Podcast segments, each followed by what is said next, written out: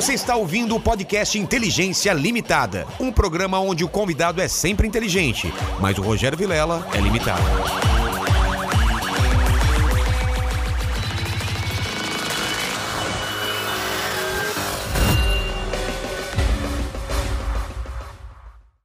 Olá, terráqueos! Eu sou Rogério Vilela, ainda sou Rogério Vilela, principalmente depois de ontem, de oito horas de podcast, eu continuo me chamando Rogério Vilela e este é o Inteligência Limitada, o programa, o programa onde a limitação da inteligência acontece somente por parte do apresentador que vos fala, porque sempre trago pessoas muito mais inteligentes do que eu, mais interessantes, e hoje com um assunto bem diferente. O cara é comediante, um bandista e meu brother das antigas. Então você que já tá aí nessa live, já dá like, né? Dá like agora, compartilha e manda chat pra gente, tá? Acima de 20 reais a gente lê a sua pergunta. Claro que não dá pra ler todas, mas mande. E acima de 150 a gente faz aquele jabazinho do seu negócio, ok? Blogueirinha também pode mandar.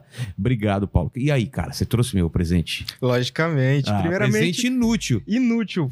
Não é tão inútil assim. Antes de É? mais nada, eu queria agradecer por estar aqui, de Pô, verdade. obrigado, obrigado, cara. Você, Porra. você está aqui depois de um furacão que aconteceu. Nem ontem, aconteceu hoje, porque. a- É. Ô, Bandíbula, você tá bem? Você tá bem? Vivo e inteiro. Eu vou te falar. Seu pai ligou pra mim. Não Você acredito. sabia disso? É. Mandíbula. Seu mandíbula. O mandíbula pai. Ele falou pra não dar mais bebida pra você durante o programa. Ele ficou preocupado. Mas ele incentivou no, no, É. no WhatsApp. Ele pode incentivar no WhatsApp. Aqui pra mim ele falou que você não é um cara de beber. Ah, é? É.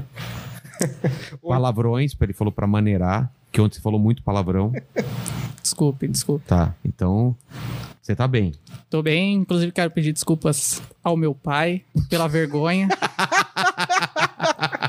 que bonitinho ele, né? Olha Encolhidinho, né? Queria desculpa pro meu pai, É. pagou minhas escolas boas, É, me levou no escola. médico. Cara, isso dá, dá tanta, né? Confia tanto no, no, no moleque, ele vai, vai acabar aqui, cara. Mas filho, a gente queria pro mundo, né? É, tá aqui com a gente aí. Seja bem-vindo de volta, né? Que o corpo, o corpo saiu, né? A alma saiu do corpo ontem e voltou. E esse é um assunto que a gente vai falar bastante. Ca- Cadê o presente, então? Vamos lá, ah, o tá, tá, presente. tá, tá, tá. Presente, presente. Presente inútil. Cara, eu tava, eu tava pensando, fiquei pensando, porra, o que que eu posso dar pro, pro Vilela que é, que é, porra, que é bacana, que é no tema, que é os caralho e tal, ah, beleza? E, cara, aí eu fui numa loja, e as lojas aqui em São Paulo realmente estão todas fechadas, né? E aí eu fui vendo no Instagram, bababá, bababá, resolvi no basicão. Tá. Trouxe pra você uma coisa que vai te servir pra quando você quiser fazer várias coisas, inclusive. Eita. Trouxe pra você uma vela de sete dias pra tu acender. Cara, eu acendo e vai atrair alguma coisa? Vai atrair bastante coisa. Ela tem bastantes utilidades. Eu queria fazer uma parada com tu, mas eu fiquei com dó. Tá. Porque a gente se conhece muito. Ah, falou Spook. Agora é o cara é o Spook aqui. Vai querer me assustar também. mas eu falei, vou falar por quê? Porque a gente se conhece há muito tempo. A gente se conhece há muito tempo. E a gente trabalhou junto muitas vezes e eu. Enfim, eu comprei muita passagem pra você. É verdade. Então eu tenho todos os seus dados. Eu tenho os seus dados bancários, porque a gente transferiu É. o pagamento, eu tenho os seus dados. endereço, C- tudo. CPF, tudo. É. Falei, eu vou pegar essa vela, vou escrever o nome do Rogério inteiro com CPF e os caralho. Mas eu falei, esse bicho vai ficar muito Não pode ficar cagado. assustado, cara. E se um dia acabar a luz, tu não vai acender essa É. porra? Então eu falei, não, deixa, eu vou comprar só uma vela sete dias mesmo pra tu usar quando Primeira coisa, Ah. dura sete dias, uma vela de sete dias? Se ela for de qualidade, sim, mas É? geralmente não. Mas qual, qual que é o lance de acender vela e relacionado a não só Umbanda, mas todas as religiões tem alguma relação com vela? Tem, eu Você acredito. sabe? Bom, assim, isso é muito, muito, muito, muito, muito antigo, né? Essa parada. Então, por exemplo, você pega as próprias igrejas e religiões, a católica usa muito vela, É. né? Você vai numa igreja de Santo Antônio, você tem um velário, que é aquele. Aqui na, na de São Judas, você tem um velário, que é um lugar pra você ficar acendendo vela pra não pegar fogo em volta, né? Como É. se fosse uma grande churrasqueira. É, já vi isso em muita igreja, mais fora do país. Tem um monte de coisinha e você vai colocando vela. Já é, um... Eu É. fui fazer show em Portugal é em Portugal tem. e aí agora eles estão com vela eletrônica. Ah, vai tomar no para cu pra cima de isso. mim, velho. Tu bota uma moeda de 25 centavos de euro, É. acende a chaminha, fica por 20 minutos. Ah, para. É o santo arroba? O santo hashtag? Exatamente. Porra. O fato que se acabar a energia elétrica, o santo não funciona. É, traz, traz o microfone mais pra você aqui. ó. É, traz o braço aqui, ó. Opa, É, Aqui aí, assim. pronto. beleza, daqui então? É. Show. O fato é que se acaba a eletricidade, o santo não funciona. É. Aí como é que Então, funciona mas, essa parada? mas você sabe, por que, que a- a- essa relação da vela, você sabe? Sei. Bom, no caso específico da Umbanda, o que, que aconteceu foi que a gente pegou a Umbanda pegou muita coisa do catolicismo, né? Ela tem três bases muito fortes, né? Que é o quatro, mas assim, que é o catolicismo, os cultos indígenas, os cultos negros e o espiritismo. E a gente pegou a ritualística muito forte do é, catolicismo. Então a gente já pegou deles esse negócio da vela. Agora, onde é que se usa vela geralmente no catolicismo?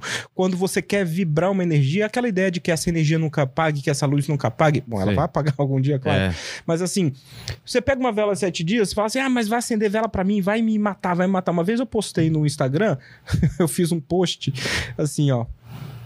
Eu queria entender, eh, na verdade, eu escrevi assim, ó. Deus Todo-Poderoso, Príncipe da Paz, Senhor dos Exércitos, mas não pode ver três garrafas de cachaça e uma vela preta que fica com medo. É. Então, a minha mãe escreveu embaixo, ridículo. Que sua mãe é o quê? Minha mãe é muito católica. É mesmo? Assim, ela não tem problema nenhum, mas ela deixou bem claro que ela não gostou da piada. Entendi. Enfim, mas é isso. Aí a galera acha que uma vela vai, que, vai matar você, uma garrafa de cachaça vai matar você, um. Porque uma garrafa de cachaça vai se jogar na tua cabeça, ou se É. tu tomar ela inteira, que nem vocês fizeram ontem. Mas no Ontem, geral. ontem a gente bebeu pra caramba. Eu fiquei impressionado. Eu, fiquei impre- eu não vi as 8 horas. Cara, é eu fiquei impressionado. Manhã, velho. Porque a gente tem um cronômetro aqui, ele parou nos 46 minutos. Ele mesmo desencanou.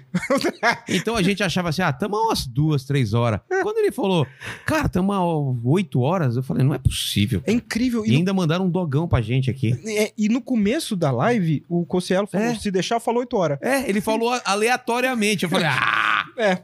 Aleatoriamente, ou então ele tava sabendo de alguma coisa que a É, gente não cara. sabia, né? Porque, caralho, eu fui vendo assim, eu fui vendo assim, eu fui vendo assim, eu falei, isso não vai acabar nunca, velho. Isso não vai É acabar uma nunca. rave, cara. É uma rave, tipo assim, é que nem quando, sei lá, um soldado do BOP vem falar com você, levanta, ele vai levantando, levantando, Não, levantando. terminou a levantando. rave, o, o- a filha dele já tava na faculdade, cara. Caralho, velho, vocês são incríveis. Assim, É. verdade seja dita. E parabéns pra vocês estar aqui Pô, obrigado. depois desse tempo todo. É verdade, faz tempo que a gente não se vê, cara. Porra, a gente não se vê há muito tempo, É. né, velho? Isso que é foda, né, bicho? Porque a gente que. Por eu não moro em São Paulo, eu moro em Brasília.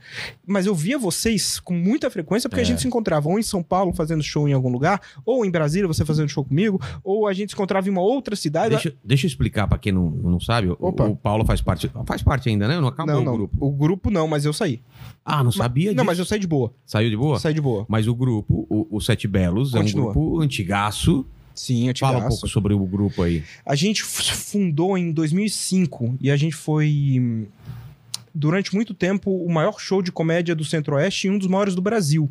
Assim, de todos esses comediantes, é, eu consigo pensar em três que não fizeram com a gente. O resto tudo fez. É. Então, o Ventura fez com a gente várias vezes, o Padilha, sei lá quantas vezes. Você deve ter feito umas Putz, 10 fiz muito, vezes cara. ao longo dos, sei lá, sete anos que a gente fez. Então, tipo assim, Fiz mais. Porra, ia lá direto. tava sempre lá, né? Então. E aí a gente criou isso e. E. Qual foi a pergunta? Bicho, eu tenho que. É sobre o Sete Belos, você contar É, isso. ah, conta a história. É. Então, aí a gente criou esse grupo. E aí a gente começou fazendo peça de comédia, peça mesmo, ator, personagem, Tá. e etc e tal. E começou a dar muito certo, as pessoas começaram a ir. É, e, e a gente foi fazendo, a gente fez uma peça de super-heróis e foi, caralho, um sucesso. Puta, lotação de muitos teatros, assim, tipo, caralho, nunca veio tanta gente aqui e tal. E aí fizemos de. Depois fizemos de terror, de contos de fada, fizemos de amor, fizemos de relacionamento, sucesso, dinheiro. E sempre com uma, uma coisa que eu levei pra minha vida. O Sete Belos foi uma escola muito, muito importante na minha vida, que ao mesmo tempo que eu aprendi, eu ensinei aquela coisa sempre, que a gente foi aprendendo enquanto fazia, que é eu não. é, se eu, eu não falo a piada que eu não queria rir, que eu não queria ver. Entendeu? Então, tipo assim, ah, fiz essa piada. Se eu tivesse vendo essa piada, eu queria ver ela. Ah, tá. Não, então, então eu faço outra. Então a gente tinha essa pegada, sabe? Muito, muito, muito legal. Então isso eu levei pra vida em todos os sentidos, em todos os aspectos. Quando eu fiquei do Sete Belos até 2017, né? E aí Pô, nem sabia que tinha saído, cara. Só você saiu? só eu saí. Tá. É, e aí. Mas assim, eu saí do tipo. Por que que aconteceu? Quando eu comecei o Humor de Santo, foi meu primeiro solo de stand-up como de umbandista. Eu tenho cinco agora. Eu começou a dar certo. Começou a dar muito certo. Começou a dar muito certo. E, e eu comecei a ver, caralho, isso tá muito. Tá muito legal, tá muito bacana, tá muito gostoso. Eu tô realmente gostando de fazer isso. E a gente sempre foi muito amigo, né? Com o Sete Belos. Eu falei, galera, é, assim, abrindo meu coração, eu vou arriscar vou arriscar fazer isso e, e vou dar um tempo aqui e eu Eu, falei, inclusive, eu gostaria de saber se, se por acaso der merda, se eu posso voltar. Os moleques, não, claro, faz isso mesmo, vai ser. Pô, pô. E Deus, e assim. E obviamente, até o momento que os teatros pararam de, de abrir, tava dando muito, Não, tava certo. lotando, eu le- eu lembro, você tava lotando teatro e tal. Lotando. E, e é uma coisa estranha, porque quando eu pensei, cara, não é uma coisa muito nichada? Eu também. E aí? Né? E deu certo pra caramba. Deu certo, mas eu percebi isso na minha vida. É, eu. Tem gente que bota uma cenoura na frente e vai atrás de um objetivo. É. Eu boto uma cenoura atrás e fujo pra ela não me enrabar.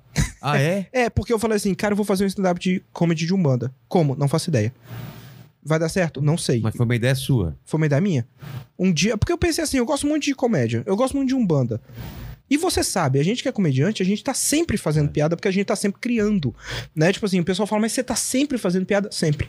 Sempre, sempre. Sempre escrevendo. Mas por que que você tá sempre fazendo piada? Porque é o que eu faço, caralho. Se você é um engenheiro e você anda na rua e você vê um prédio, você não fala assim, ah, hoje eu não sou engenheiro não, vou deixar o prédio cair. Você vê se a viga tá com problema, você vê que tá... Assim, você não... Você não... Você aprendeu, você não esquece. É. Entendeu? Então a gente tá sempre fazendo piada. Aí eu comecei a ver que eu tava sempre fazendo piada de um bando. Eu falei, pô, deixa eu ver se isso dá certo. E, e, bom, e deu. Só que quando no primeiro show que eu fiz, primeiro, eu virei e falei assim: tá, vou fazer. Bicho, me deu um cagaço, me deu um desespero. Aquele medo do que, que eu vou fazer, sabe? Que caralho, não sei o que eu tô fazendo da minha vida. E aí eu dei uma leve arregada. Que eu achava que era uma regada, mas cinco anos depois eu percebi que que eu tô voltando pra esse lado um pouco diferente. Eu vou falar disso daqui a pouquinho. Que é o quê? Eu. Bicho, eu peguei e fiz meia hora de texto de stand-up normal, stand-up laico, e metade de um banda.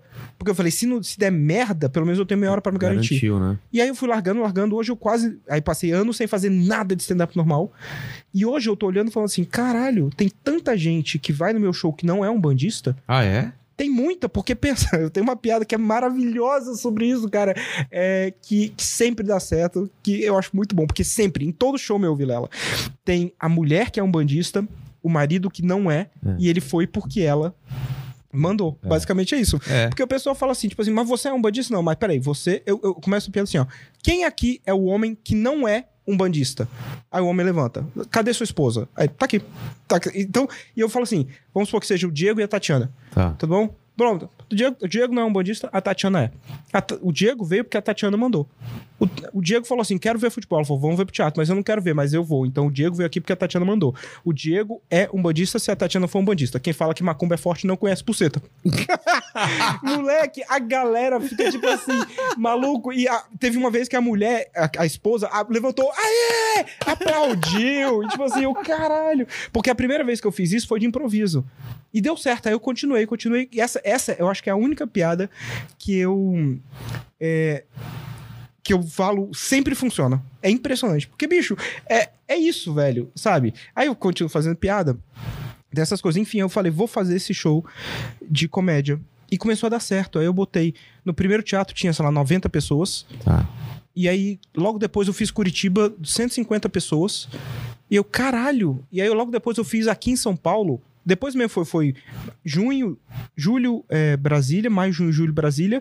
Julho, Curitiba, outubro, São Paulo. 700 pessoas. Caramba. Aí eu- 700 pessoas. Aí eu, na hora me deu tipo um puta que me pariu. E aí no ano seguinte eu fiz todas essas cidades mais mais, enfim, as, as cidades do Brasil, né, Rio de Janeiro, São Paulo, aquelas coisas, Curitiba e tal, e fiz Portugal e Irlanda. E eu Caralho, essa merda existe. Tipo É. assim, aos umbandistas eu não estou falando que a Umbanda é uma merda, eu quero deixar isso bem claro. Eu falei, caralho, as pessoas vão no teatro, sacou? As pessoas vão no teatro. E aí, bicho, o que é mais maravilhoso, e com certeza isso aconteceu muito com você, é que as pessoas viram e falam: "Eu- é a primeira vez que eu piso num teatro é pra ver um show seu. Ah, você levou muita gente que não, que não ia pra teatro por causa. Não ia, né, Caramba. velho? E, tipo, isso é muito legal, né? Isso é o poder da arte, é o poder realmente transformador da arte, né? O cara nunca foi num teatro na vida, uma senhora de 50, 60 anos, nunca tinha pisado num teatro. Aí ela vai, e o que eu mais gosto é a pessoa que vai pra lá pra reclamar e acaba amando. Eu acho isso muito maravilhoso.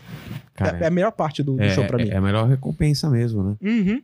Eu gosto, gosto muito. Mas e aí, cara? Antes você fazia solo e Uhum. não era é, com esse, é, não era temático. Uhum. E aí você começou a fazer show temático. Aham. E como que é um show temático? Porque tem você, tem o, o, o Cirilo, tem, tem gente que faz show pra professor, né? Que o foco é professor. Então, Sim. a gente de uns três anos pra cá começou a ter essa comédia mais lixada. Eu acho isso Uhum. legal pra caramba, porque mo- mostra como o cenário é en- enorme por aí, É né? muito, né, bicho? E você já, hoje em dia, você já entra na paulada falando coisa. Se eu, por exemplo, vou lá e minha mulher não é um bandista, eu vou entender alguma coisa, eu vou dar risada, ou eu tenho que. Você entendeu? Eu tenho que ser iniciado ou não? Você e a sua mulher não sendo, É. é, vai. Agora, agora mais do que antes, porque agora eu realmente me preocupo em incluir todas as pessoas. Então o que, que acontece? Eu fiz um espetáculo que chama A Origem da Umbanda. E é um espetáculo falando sobre a origem da Umbanda. Então Tá. eu vou falar de todas as partes com piadas. Então falando pra você ou pra quem quer que seja que nunca ouviu falar de Umbanda, não conhece Umbanda, não não entende nada e vai e vou explicando Mas você o consegue é. explicar um pouco? Porque eu sou essa pessoa. Eu Uhum. nem- não sei nada de Umbanda. Nada, nada, nada. E, e como você explicaria em forma de piada ou, ou bem-humorada é, é, o basicão, assim, pra gente que não sabe? Eu nunca entrei num terreiro. Já entrou no terreiro? Não, Eu, nunca. pra mim, olha, eu posso estar falando besteira. Uhum. Terreiro, pra mim, é terra. É, é chão de areia, por exemplo. Antes Tem era. a ver? Tem terreiro que tem chão de terra e tem terreiro que não. A grande maioria não tem, Aí, né? não tá vendo? Eu já Principalmente em São Paulo, assim, você É. vai em terreiro aqui no Morumbi ou em qualquer lugar, você não vai achar um chão de terra que... batida. Ah, entendi. Entendeu? Mas muitas vezes na roça esse chão é de terra batida, Mas né? como que você explicaria, então, a- essa- esse básico pra gente começar o papo e, e ter... E ter esse básico sobre a Umbanda, assim. A Umbanda é uma religião brasileira que foi fundada em 1908 no bairro de Distrito de Neves, São Gonçalo, Niterói. É, na verdade, São Gonçalo, né? E ela começou dentro de um centro espírita. O cara, o Zélio, ele incorporou lá. Ele tava com vários problemas de saúde, tava tendo convulsões, levaram ele no centro espírita, tentaram fazer exorcismo nele, não deu certo. E antes de internarem ele num- num- numa clínica, que na época não chamava clínica, mas num hospício, é, levaram ele para um centro espírita para ver o que, que tinha. Lá ele incorporou um índio que falou: vou começar uma, religi- uma religião nova. E falou assim: vamos deixar isso entre a gente. Obviamente, no dia seguinte, tinha centenas de pessoas querendo meter o olho e falar assim: o que, que é? O que, que tá rolando? O que, que tá rolando? O que, que tá rolando? E aí ele começou essa nova religião é, de Umbanda que. O, o terreiro que ele criou ainda existe, né? Obviamente ele não, isso foi em 1908, ele já faleceu, mas o bisneto dele gerencia o terreiro. Chama-se Nossa Senhora da Piedade. Mas nasceu aqui, então, a Umbanda? Umbanda brasileira. O candomblé, não. O candomblé é uma mistura de ritos africanos criada no Brasil. Só Ah, é? que ao- do- quando você pega é, religiões como espiritismo, catolicismo, ritos indígenas e cultos afro, dentro do Brasil você desenvolve a Umbanda. Quando você pega várias pessoas de vários cultos e vários credos da África e você coloca eles para conviver por conta de uma situação muito desagradável que foi a escravidão, você pega pessoas de idiomas diferentes, de cultos diferentes, de religiões diferentes durante séculos e isso acaba amalgamando em o que hoje a gente chama de candomblé, que tem várias nações dentro, né? Tem vários ritos diferentes dentro, entendeu? Mas é parecido com a Umbanda ou não tem nada a ver o candomblé? Não, não tem nada a ver. Ah, é? Não Eu tem, achei assim, que era muito próximo. É muito complicado dizer isso porque você tem um escopo da Umbanda que vai dar um das, das casas de Umbanda muito mais é, voltadas para o cristianismo. Então você tem bíblias, você tem é, imagens de Jesus e Nossa Senhora com, a- com o sincretismo dos orixás, que é o Xalá e Emanjá, por exemplo. E você tem variações da Umbanda que é muito mais ligada para o culto afro. Então você não vai ter a Bíblia, você não vai ter, entendeu? Então, naturalmente, as que são voltadas para o culto afro tendem a aparecer mais Ah, com o candomblé. Mas assim, é muito difícil você dizer o que. É a mesma coisa com a igreja católica. Assim, então quer dizer que um cara que senta e fica. É católico? É. E o cara que faz a missa show é católico? É. Mas elas não se parecem. Não. Não tem Entendeu? nada- É. Mas assim, os dois Tem são um espectro católicos. grande. de- É um espectro muito grande de abrangência. Entendeu? Então eu costumo dizer que terreiro é que nem móvel. Você vai no que te faz bem. Senão você não vai. É. Sacou? Como tudo na vida, né? É verdade. É, exatamente. E, e você, a sua história com Umbanda, como foi? Ai, cara, Umbanda me levou. Eu fui pra Umbanda do jeito mais convincente possível. Eu tinha uma mulher que me levou pra Umbanda. é assim que normalmente acontece, né? Alguém leva alguém. Alguém leva alguém. É. No meu caso específico, e coitada, a bichinha, velho, merece um abraço, porque todas as. Imagina você conhece uma mulher, você é comediante profissional, faz piada sem parar e ela fala que ela é macumbeira. Maluco, essa bicha. Cabeça. Eu cheguei ao ponto de parar no, no, no mercado e levar frango pra ela, só de presente. Eu só- eu comprei pra você, achei que você podia precisar. Uma bandeja. de- Então a bicha ouviu todas as piadas que hoje eu escuto, ela ouviu todas.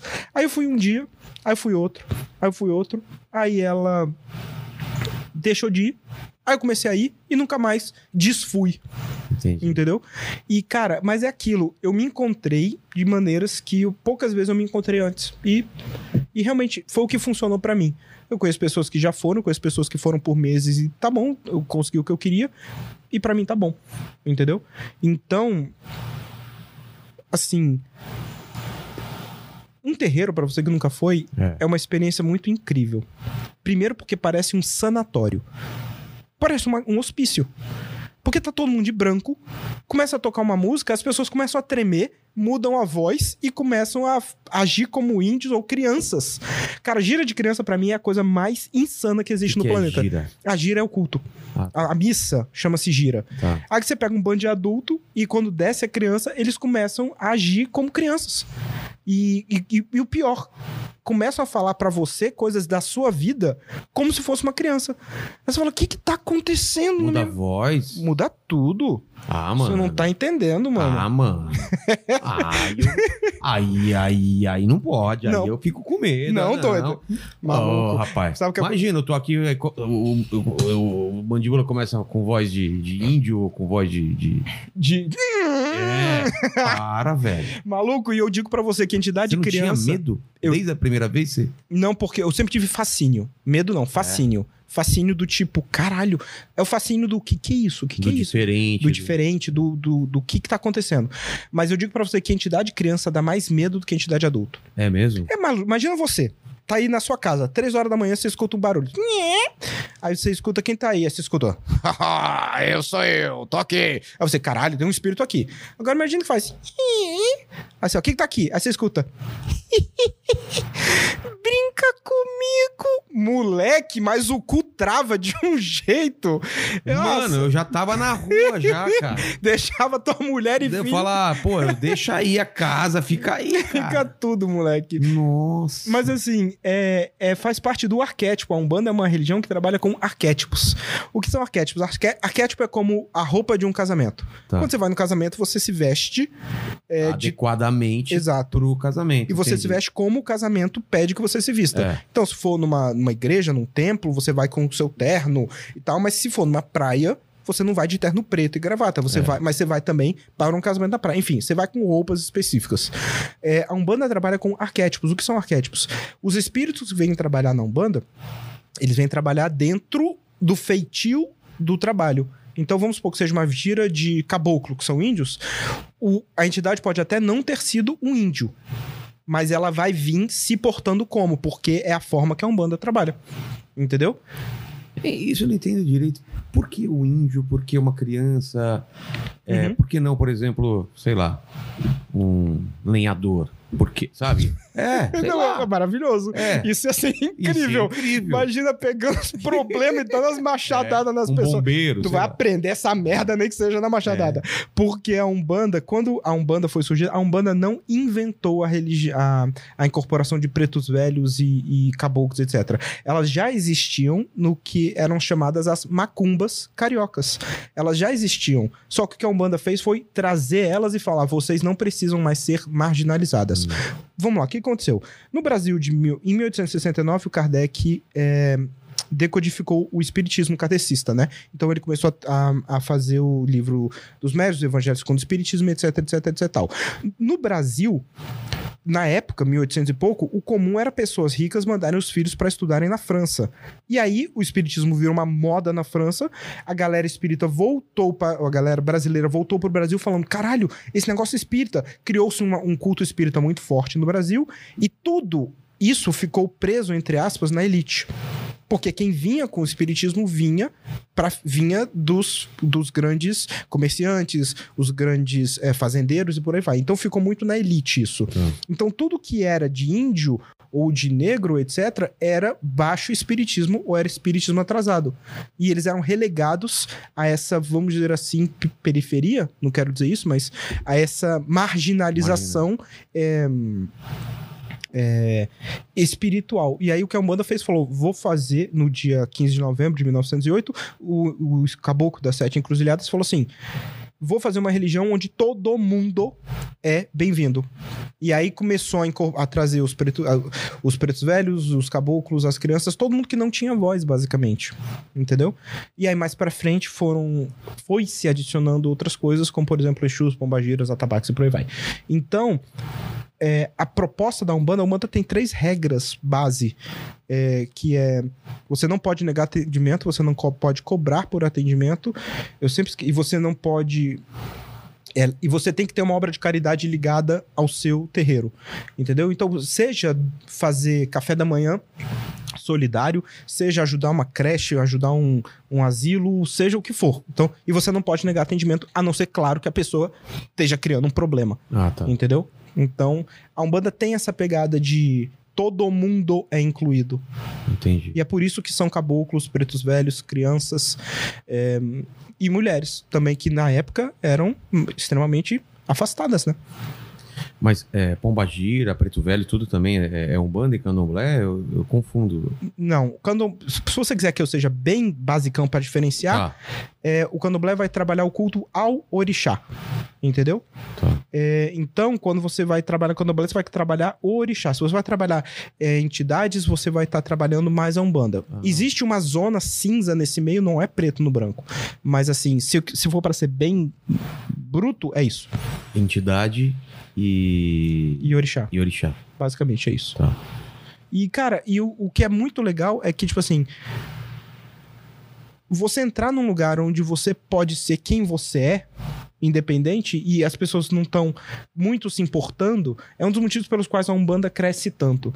A Umbanda teve um declínio, se você procurar na Wikipédia, teve um declínio muito grande na década de 70 e 80, que foi o, o surgimento dessas das- de megas religiões, mega templos, e começou a afastar. Mas depois de um tempo ela continua crescendo, porque ela tem esse caráter inclusivo e não julgador. É. Então você pode chegar lá num preto velho e falar: Eu tô aqui porque eu chifrei meu marido, eu tô aqui porque eu, eu, eu, eu sou um merda que faço escolhas horríveis. E, e existe um, um trabalho por trás com a energia disso, entendeu? Não é apenas é, taxativo.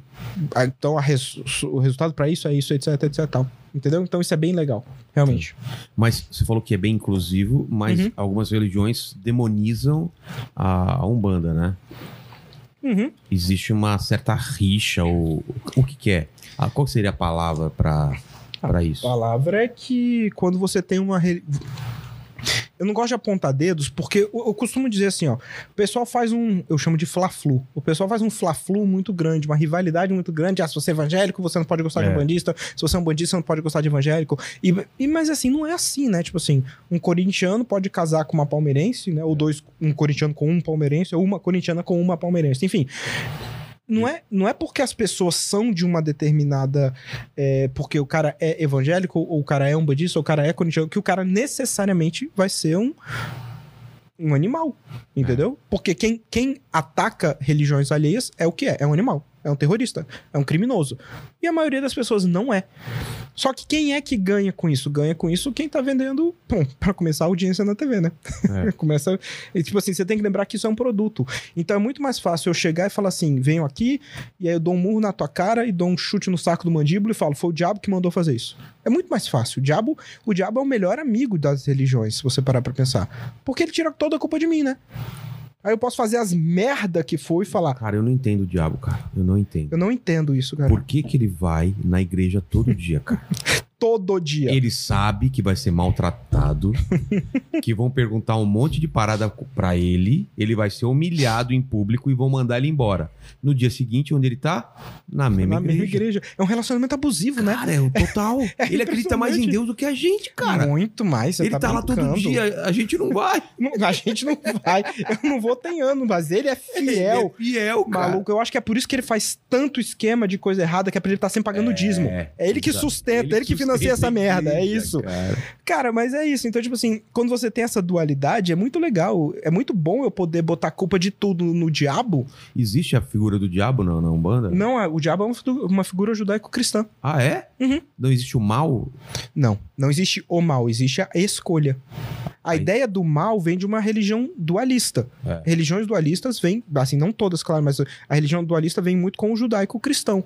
Então a ideia de que um Deus é todo bom e um diabo é todo ruim, é, não é mais. E você tem que escolher. Você tem que escolher e, e, tipo assim, e você não pode mijar fora do pinico, porque senão você tá entrando na vibe do diabo. É. Mas isso não faz sentido porque as pessoas não são assim. Entendeu? O- o- ninguém é só bom e ninguém é só ruim. Entendeu? É, existe, claro que tem pessoas que pendem muito mais pra qualquer um dos dois lados, mas assim. Existe a escolha de fluir nisso. Então, essa ideia de que ah, o diabo é malvadão e Deus é 100% bom entra em debates tipo, então onde é que estava Deus durante uma série de acontecimentos da humanidade? Holocausto. né? Pô, hum, tantos, assim. É. Então, é, então a questão é, é a escolha, né? É o que é que você faz com a sua escolha. Eu acho que esse é um dos maiores. É, uma das, dos maiores ensinamentos e é uma das coisas que faz a Umbanda ser mais atacada e rechaçada e até mesmo odiada, porque ela não te dá um ponto externo para você botar a sua. Sua culpa. Pra você botar seus BO. Não Entendi. tem um diabo para assim, não tem, não tem um satanás pra fazer isso. Tem, beleza, vai trabalhar com obsessor, vai trabalhar, mas assim, isso é trabalhável por conta das suas escolhas, não O é? que que é um obsessor? Um obsessor, segundo a crença da Umbanda, é um espírito que colou em você por algum motivo. Droga. Não necessariamente. Também, claro, Também. mas não necessariamente, né? Às vezes você tá andando na rua e você fica putaralhaço, alguém tá puto, você fica puto também, aí você pega essa energia da pessoa e aí você cola com um bando de gente que morreu com raiva e cola em você. Enfim, É? é assim, isso dentro da crença da Umbanda, né? Mas, de novo, nem. Cara, eu fico muito puto na rua. Muito. No trânsito, Então, mas, é, mas agora eu vou te fazer uma pergunta que tem que levar em consideração. Nem tudo é entidade. E, tipo assim, trânsito deixa todo mundo com raiva. É. E daí é dizer que todo mundo pega obsessor? exatamente. Eu, Tipo, eu- entendeu? É isso que eu tô dizendo. Você não pode botar na conta do Ah, obsessor. tá. Mas pensa você que você tá tendo um dia excelente, os caralhos, você do pega. nada se do nada você fica putaralhaço. Vai do zero a 100. É, é, acontece comigo às vezes. Com todos nós, né? Mas aí É. você tem que olhar e falar assim: puta, pode ser um obsessor? Tá bom, pode ser.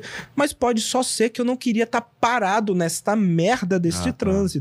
Entendeu? Você não- Nem tudo é entidade. Então, mas o obsessor te faz fazer alguma coisa? Não, ninguém faz você fazer nada. Agora, o que acontece é que quando você tem alguém na tua orelha falando 50 horas, 50 vezes por minuto pra você fazer alguma coisa, em algum momento é capaz de você, né? De você Ele- ceder, né? ele Influencia.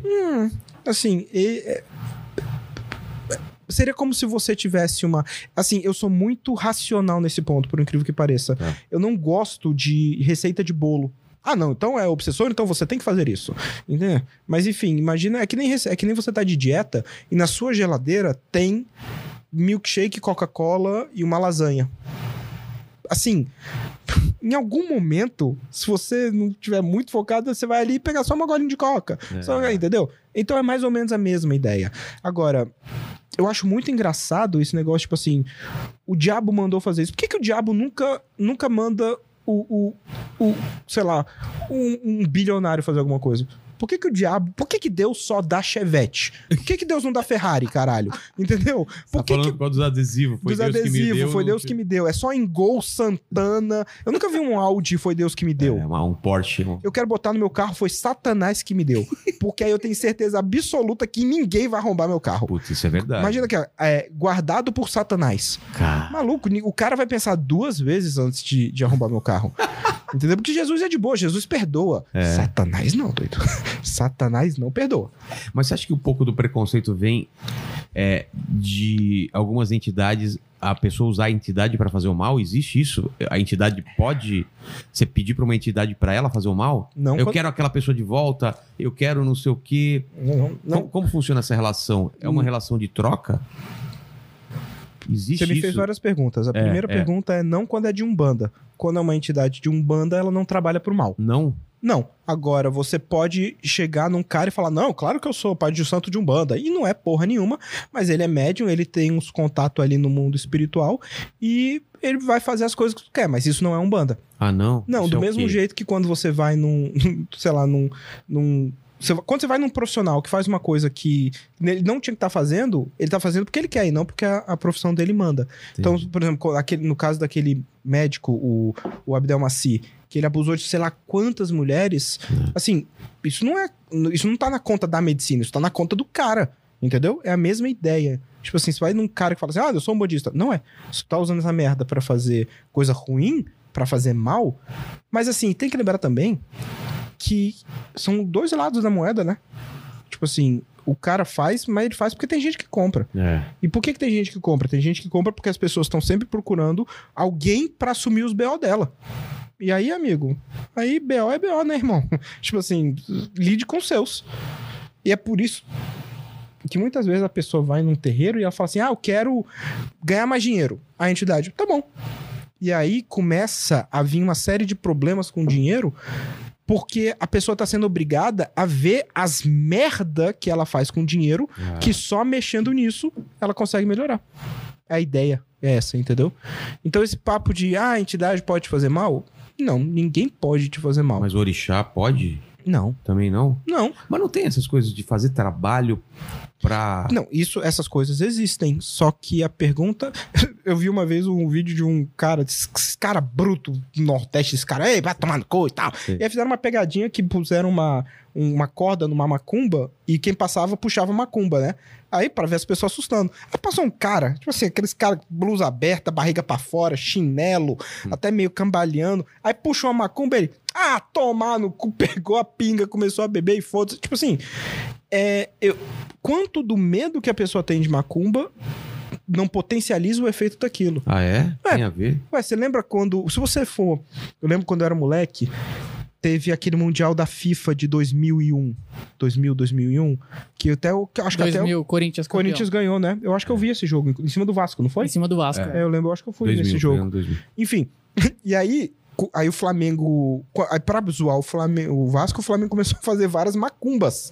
Então no Rio de Janeiro tava lotado de macumba com camisa do Vasco e os caralho. Cara, Agora, não foi por isso que o Vasco perdeu. Claro que não. Entendeu? É isso que eu tô dizendo. Então, o campeonato baiano terminava empatado, o É, pessoal é, fala. Né? Se Macumba ganhar esse jogo, Campeonato Baiano terminava empatado. Que maravilhoso isso, você velho. nunca tinha escutado? Nunca tinha escutado. Muito boa essa É, frase. mas é exatamente É. isso. Pergunta pro Roberto Justo se eu fizer macumba pra ele, se o dia dele vai sair da conta dele vai vir pra mim.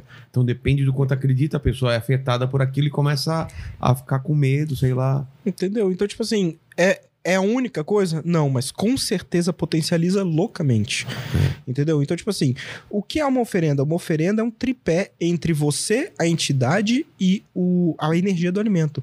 Então, quando você faz uma, uma, é, um trabalho energético, que as pessoas chamam de oferenda, mas não, nem tudo é oferenda, tem uns que são para descarrego, tem uns que são para oferenda e por aí vai, você trabalha com a comida daquele orixá ou daquela entidade. Então, quando- Mas por que dar comida pra eles, cara? Se eles não, não têm mais o aspecto físico. você não dá a comida para eles, é o que eu falei do tripé. Você usa a sua energia potencializada com a energia do alimento e do orixá. Porque o, o alimento tem uma energia alimento tem. É, é, segundo, é, o da crença africana, é, as coisas são vivas, tem energia. Tá. Então, quando você. E aí você tem vários mitos que explicam por que que aquela comida é daquele orixá. Entendi. Mas assim, eu confesso que eu não sei todos. É muito orixá, é muita coisa, é muito culto. Mas enfim.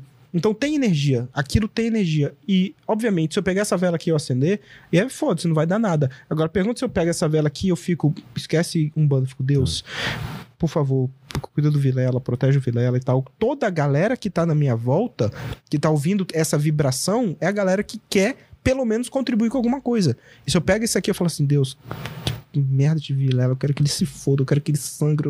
E aí e eu acendo, olha quem eu tô chamando. Atrai outras coisas. Ah, com certeza, né, é mano? mesmo? Não é doido. É que nem você falando com sua esposa. Se você chega falando de um jeito, você tem uma reação. Se você chega falando de outro, você tem outra. Mas isso, não, isso faz mal pra quem tá pedindo também, coisa ruim ou não? Cara, sempre. Sempre, Sempre, porque. volta. É, você vai, olha a galera que você tá chamando, né? É.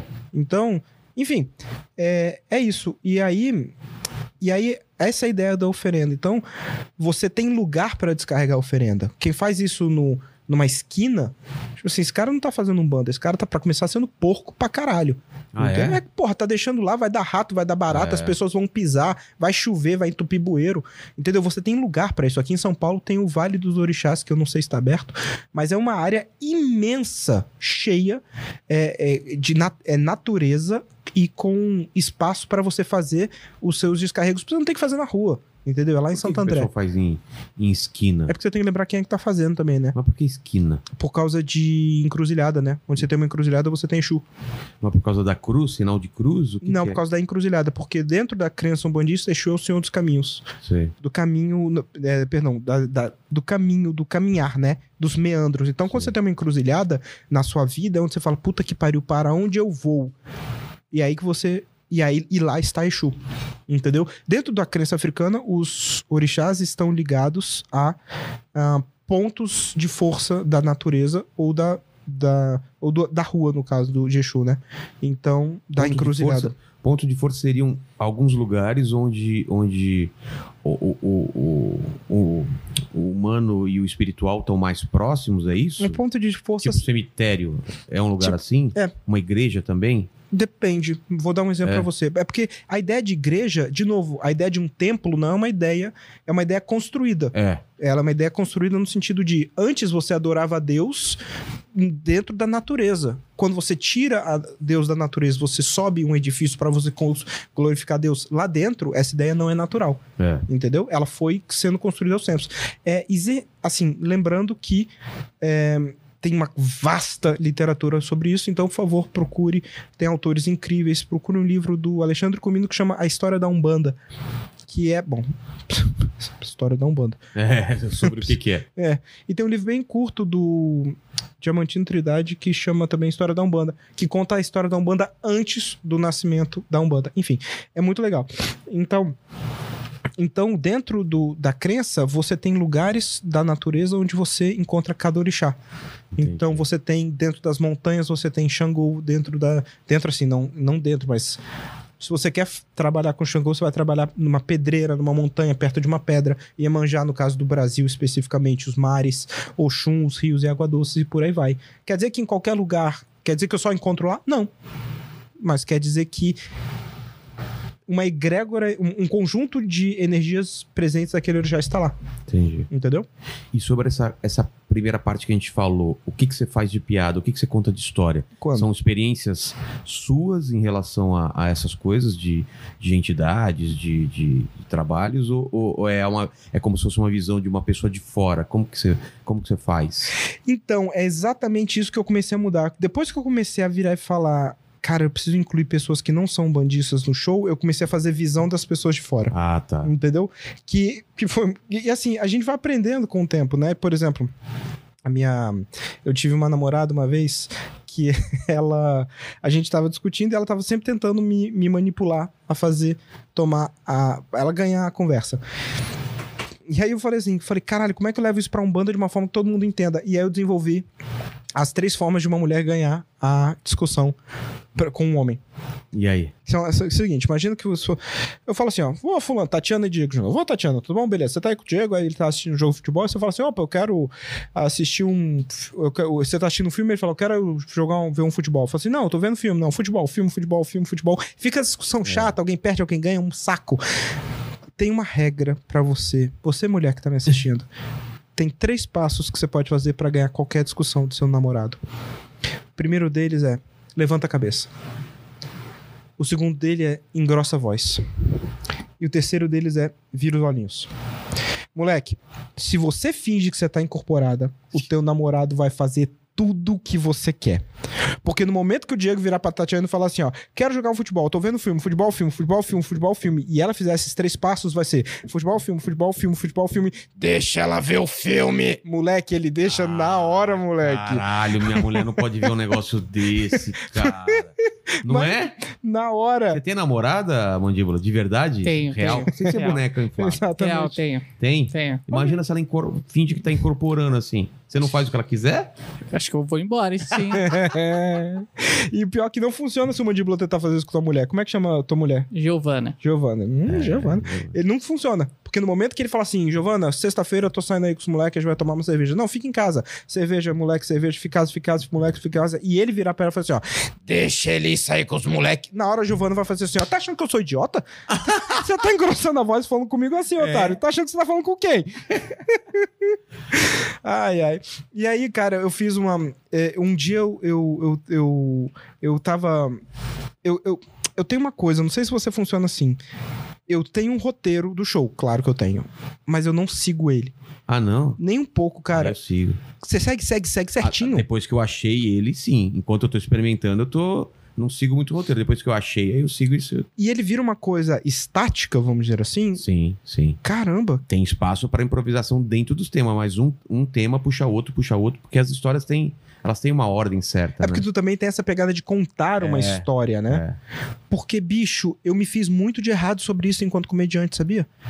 Porque eu começava um show e eu falava bom dia. E eu tenho uma. Eu costumo dizer que eu tenho uma entidade muito minha amiga no meu ombro, que é a entidade que me aponta pra pessoa que tem um nome estranho. Que eu falo assim, ó, como é que você chama? Aí o cara fala o nome dele, é sempre o nome que você fala não. Teve uma mina em Goiânia que eu falei, como é que você chama? Ela falou, Is Natália. Eu falei, tipo, my name is Natália? Is Natália? Is Natália era o nome dela. E tipo assim, eu, caralho, obrigado por isso. E aí, então, por que que eu tô falando que eu não sigo? Porque, assim, eu, eu tenho noção das piadas que são imperdíveis. Mas, cara, às vezes eu encontro um ouro na plateia que eu não largo. E tipo assim, e quando eu vi, eu fiquei 25 minutos nessa merda. E a galera. Teve um cara uma vez que o nome dele, eu não lembro o nome dele, mas o nome dele era um nome muito, muito estranho. Muito, muito, muito, muito estranho. E era gigantesco. Então era como se fosse Wiley Clever Sombness. Era um nome absurdo. Eu falei, que diabo de nome é esse? Parece um sobrenome. Ele falou, é um sobrenome. Eu falei, mas sobrenome de quem? Aí ele começou a me contar uma história incrível do. É, do pai dele, que era militar na década de 70, e o pai dele foi, naquelas missões loucas do exército, ele foi largado na floresta amazônica. Cara, Tipo, ele, sei lá, um, um- um punhado de sal e uma faca. E o chefe e o general dele, o capitão, enfim, o superior dele. Tava só os dois. E aí, eu não sei se ele foi picado por uma cobra ou ele quebrou o pé, mas enfim, durante cinco dias o, o capitão cuidou dele e o nome de guerra do capitão. Que era o sobrenome dele, é o nome do cara. Então o cara é, é nomeado em nome do cara que salvou a vida do pai dele na floresta amazônica. Uma história muito puta legal, história né? legal pra caramba. É, mas só que o que eu fiz foi passar 25 minutos falando que essa sociedade é hipócrita, porque se a sociedade fosse sincera, eles permitiriam o pai dele ter o verdadeiro caso de amor que ele teve com esse cara, que ele teve que inventar uma história mentirosa da Amazônia, porque ele não pode ser gay em paz. E eu passei 20 minutos fazendo as coisas mais absurdas e o cara chorando de rir. E tipo isso, porque tipo assim, eu falei, velho, você sabe que seu pai é viado, né? Você sabe que seu pai amou esse cara, ele nunca gostou da sua mãe, ele amou esse homem de verdade. E, e ele inventou essa história da Amazônia, que obviamente é mentira, porque a sociedade não deixa ele ser gay em paz. E, cara, o cara chorava de rir, entendeu? Tipo assim. Então, eu tenho esse apreço pelo texto, mas o texto, enquanto comediante, ele virou meio que uma. É, um ponto de referência, Entendi. sabe? E não uma regra. Eu não sei, eu até que, bom até que você me falou isso, porque eu fiquei pensando quem se tem mais alguém que é assim, sabe? Não ah, sei. deve ter, cara. Cara, já passou por aqui tanta gente com estilos diferentes, né? Eu acho que o marrom faz muito isso também, Ah. não é? Ai, cara, o marrom, vai tomar no cu, né, velho? Cara, o marrom é genial demais. Genial, cara. Eu posso contar uma história dele aqui? Pode. Eu acho que ele, ele não se importaria. Teve um dia que eu tava fazendo show com ele no Comedians, que Deus tenha a sua alma. Ai, nem fala, que saudades. Enfim, É do Comídias, não do marrom. Não do tá? O marrom. marrom tá vivo. é não, se o marrom morrer também, eu não jamais faria nome da cruz. cara. Caralho, mentira, eu adoro o marrom. O marrom é evangélico. É. E o marrom não se. Assim, Ele, ele, ele celebrou o meu casamento. Tá brincando? Verdade. Puxa, Ele- que legal. foi ele que fez tudo. E ele, e ele é todo querido, né? Ele é muito. cor- E ele é todo. é, ele realmente busca, né? Vamos dizer assim, viver isso e tal. Mas o Marrom, quando ele me manda mensagem, ele fala assim: e aí, sua bicha macumbeira? e aí, ele me chama de bicha macumbeira, eu chamo ele de bicha evangélica. E, e, tipo assim, e tá tudo bem, né? Aliás, temos que fazer um- uma explicação aqui, porque no começo do chat o pessoal tava pensando que você é o ex da Cris, cara. Ah, não. Porra. Não é verdade, mandíbula? É, o pessoal já tá falando, pô, esse aí é o cara que roubou os móveis dela, que levou o cachorro dela. Caralho. é tá- outro Mansur. É outro, deixar isso bem claro. Deixar bem claro, você nunca roubou os móveis de ninguém e levou o cachorro de ninguém. Não, já deu uma calote numa galera, mas roubar móvel, não.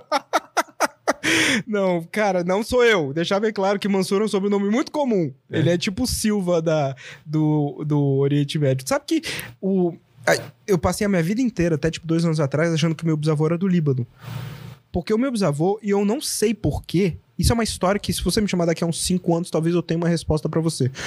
Não sei porquê o meu bisavô, ele mudou o nome quando ele veio pro Brasil e ele largou tudo, largou o sobrenome, largou tudo e nunca falou da vida dele. Eu não sei o que aconteceu.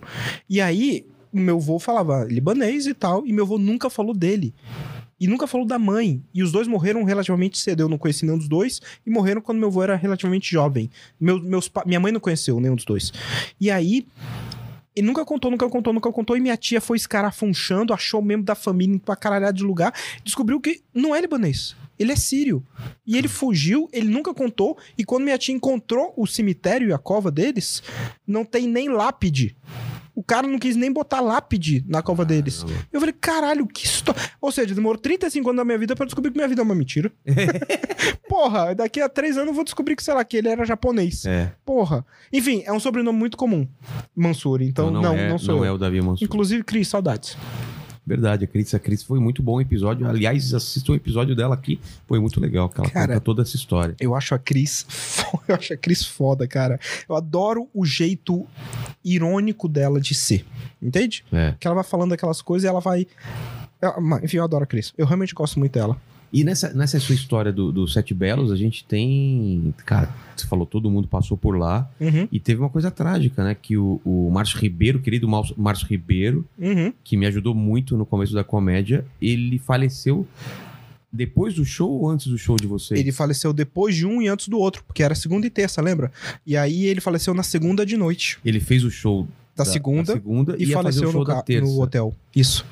À noite? Ele Como, faleceu. como que foi? Como que foi? Eu acordei 5 da manhã. Você tava lá na. na- Eu tava em Brasília. E aí deu. Eu levei. Eu, não, sei, não sei se fui eu quem levei. Alguém levou ele pro hotel. Tá. Não lembro realmente quem O- foi. Mas ele, ele- no, no show ele tava bem, foi tranquilo. Sim, Ele tava. tava cansado e tal. Assim. Ele, já tava meio fraquinho, né, naquela se, época. se você olhava pra ele, ele não era um cara que. Não era que nem a gente que. Porra, tá aí. Não. É. Tipo assim, ele, ele tinha aquela dificuldade de respirar, ele não, não tava Às realmente. vezes fazia show sentado, né?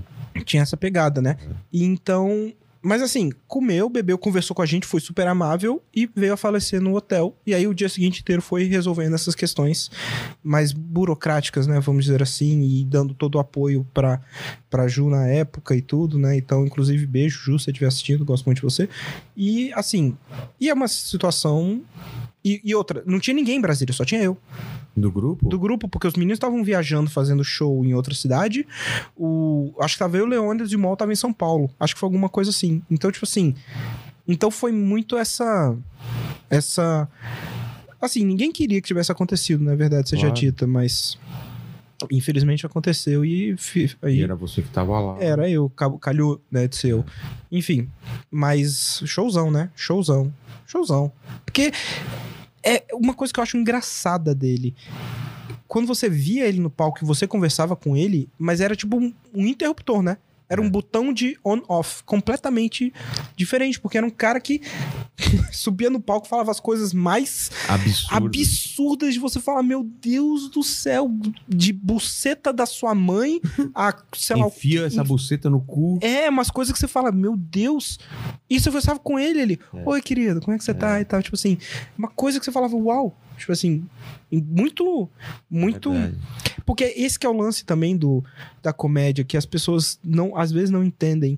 Quando você tá no palco, você, muitas vezes, não é você. Entendeu? É uma persona, né? Isso, inclusive, uma das frases, se você me permitir adiantar, é a frase que, que seria a última frase da minha vida. É mesmo? Posso falar? Quer falar agora? Vou falar agora. Então Posso? Fala, fala. Eu achei que ia ser engraçado. Ah. Não sei, eu só achei que ia ser engraçado. Porque eu faço muito isso. Caralho, por que que você fez isso? Cara, eu não sei, eu só sei que achei que ia ser muito engraçado. Porque tem vezes, velho, que você cria um personagem e tem uma piada que, bicho. Nem todo mundo pode fazer as piadas da outra pessoa, né? Porque tem estilos, tem jeitos, né? Vou dar o exemplo do Danilo Gentili, tem aquele jeito parado, né? Aquela coisa mais... Poxa, aquela coisa elétrica, né? O Ventura, caralho, cuzão, você não pode, tipo assim, pegar o Camejo, que é um cara de terno, lá, e, e pedir pra ele falar do jeito que o Ventura fala, porque não, não, não combina. encaixa. E os dois são excelentes, né? É. Então, tipo assim... Então, quando você tá no palco, você não acha mesmo aquilo. Mas, você- mas as pessoas vieram pra rir. E muitas vezes você fala uma coisa que verdadeiramente é divertida e a pessoa riu. E depois ela virou e falou assim: Ih, talvez não tinha que estar rindo disso. Mas riu, entendeu? Então, é uma, é uma resposta física do corpo, né? o riso é mais rápido que a moral, né? É, É, exatamente. isso é muito louco, né, velho? Porque, o riso é mais forte que a moral. Isso- Mais rápido que a moral. Isso é maravilhoso, É essa muito, frase. né? O Leônidas fala muito isso, né? Isso, isso não é. Isso é de um livro que eu não lembro qual é. Eu acho que é de um desses livros de stand-up, mas assim, quando você faz uma piada, a pessoa volta e me faz assim, oi! É. Tipo assim, ela ri primeiro. E aí depois ela se julga por ter rido, enfim. É, E aí eu também nem quero entrar em, né, em grandes discussões sobre o que pode ou não pode, mas assim, quando um cara faz uma piada, no caso do Márcio Ribeiro, ele não é aquilo. Entendeu? Claro. Ele tá falando aquilo, mas ele não é aquilo. Então, tipo assim, no caso Tem um específico. objetivo lá, né? Que é fazer rir. E tem um objetivo que é ser consonante com o que você está mostrando no palco. É. Entendeu? Que é o exemplo do Camejo usando o sotaque do Ventura. Tipo assim, o Ventura tem aquela coisa, carai, cuzão, tá bom e tal. O Camejo não tem. O Camejo é paraense, ele usa terno, ele é elegante. Não que o Ventura não seja, claro, mas assim. Mas. Veio de chinelo e meia. Cara, Foi? o cambota, Ah, não. Foi o Kedney que Ah, fez. foi o Kerry que fez chinelo e meia. O Cambota tem uma piada que eu choro de rir, velho, sobre isso. Que ele foi pro Paraguai e que ele. o motorista tava de chinelo, blusa aberta, meia, um relaxo. Parece que o Ventura virou Uber. Véi, essa- eu, quando eu vi isso, eu tive que pausar, que, velho, que piada incrível, velho. E todo mundo entende isso. Então, enfim, tem que ser consonante, né? Então, tipo assim, você é o cara, eu até comentei isso com você quando eu cheguei. Tipo assim, você é o cara. Você tem uma estética que é muito presente em em você e no seu texto. Porque a impressão que dá é que o seu texto ele é tipo um. Um, um daqueles. eu Vou dar um exemplo que funciona na minha cabeça, tá? Mas é o seguinte: ele é tipo aqueles docinhos franceses. Que não é, não é só Romeu e Julieta, não é uma fatia de queijo uma fatia de goiabada. Ele é um bolo, aí ele é todo milimetricamente cortado, aí ele tem um chantillyzinho, aí ele é maçaricado só do lado esquerdo, tem uma cereja aqui, Entendi. e aí ele vira assim, bota um- uma firula no prato, entendeu? O- Dá pra ver que você tem um esmero no seu texto que é muito. E, e talvez, talvez, é por isso que ele seja sempre milimetricadinho, porque ele é todo. Ele é como uma receita de bolo bem, bem, né? Muitas vezes o meu é tipo comida de prisão. Plá, É. funciona. É porque que nem o cenário, ele, ele é caótico, mas ele é totalmente pensado pra ser assim É caótico. impressionante, cara. E, e eu achei, eu tava falando isso com o Mandíbula quando eu cheguei. É maravilhoso porque tem sempre alguma coisa pra ver. É. Tipo assim, você fica olhando e ideia, fala, caralho, é. tem sempre alguma coisa. E eu, eu- eu pensei que a sua cabeça deve ser assim. Entendeu? É pior do que isso, cara. Porque, tipo assim, porque é tipo, É- quarto é só olhar a camiseta, né? É. Essa camiseta. do Nicolas que por sinal é maravilhosa. Maravilhosa. O, o Superman mais injustiçado da história. Nossa, Ah, Deus com que mullet. Você queria um Superman com mullet. Eu queria. Cara, eu não consigo aceitar um mundo que É. o é o Upside Down. Um mundo onde o, o Nicolas Cage é o super-homem. O que que tá acontecendo aqui, Tem velho? o menor, faz o menor Não sentido, faz, cara. Ia ser dirigido pelo Tim Burton esse filme. É, cara. Imagina, olha... o que- Olha esse filme, Deus cara. do céu. Enfim. Mas o Nicolas Cage, cara, o pessoal pode falar mal, mas eu gosto dele, cara. É um ator com Ah. personalidade. Eu adoro A Lenda do Tesouro Perdido 1 e 2. Eu acho eu gosto do sensacional. primeiro. Eu O 2 ele gosto- sequestra o presidente, cara. É, É, demais. Conner, você gosta? Você não você é fã dele? Você conhece o Conner? Não, não conheço. Aquele que eles Coné, trocam porra, de Rota fa- da Fuga. É. Ah, não. O, o, o- As Duas Faces, sim. Você Com viu esse filme? Travolta. Exatamente, é, cara. Vai Que ter uma bom. continuação, sabia? Filme ruim, filme ruim dele. Qual filme ruim que você viu? Tem vários. Ah, deixa. Nossa. hum. Assim, eu consigo entender quem acha que A Lenda do Tesouro Perdido 2 é um filme ruim pelo mesmo motivo. Ele É. sequestra o presidente, vai tomar no cu esse filme. Não, não, não, mas, mas o contexto permitia ele sequestrar. Ah. Ele tava na festa de aniversário do presidente.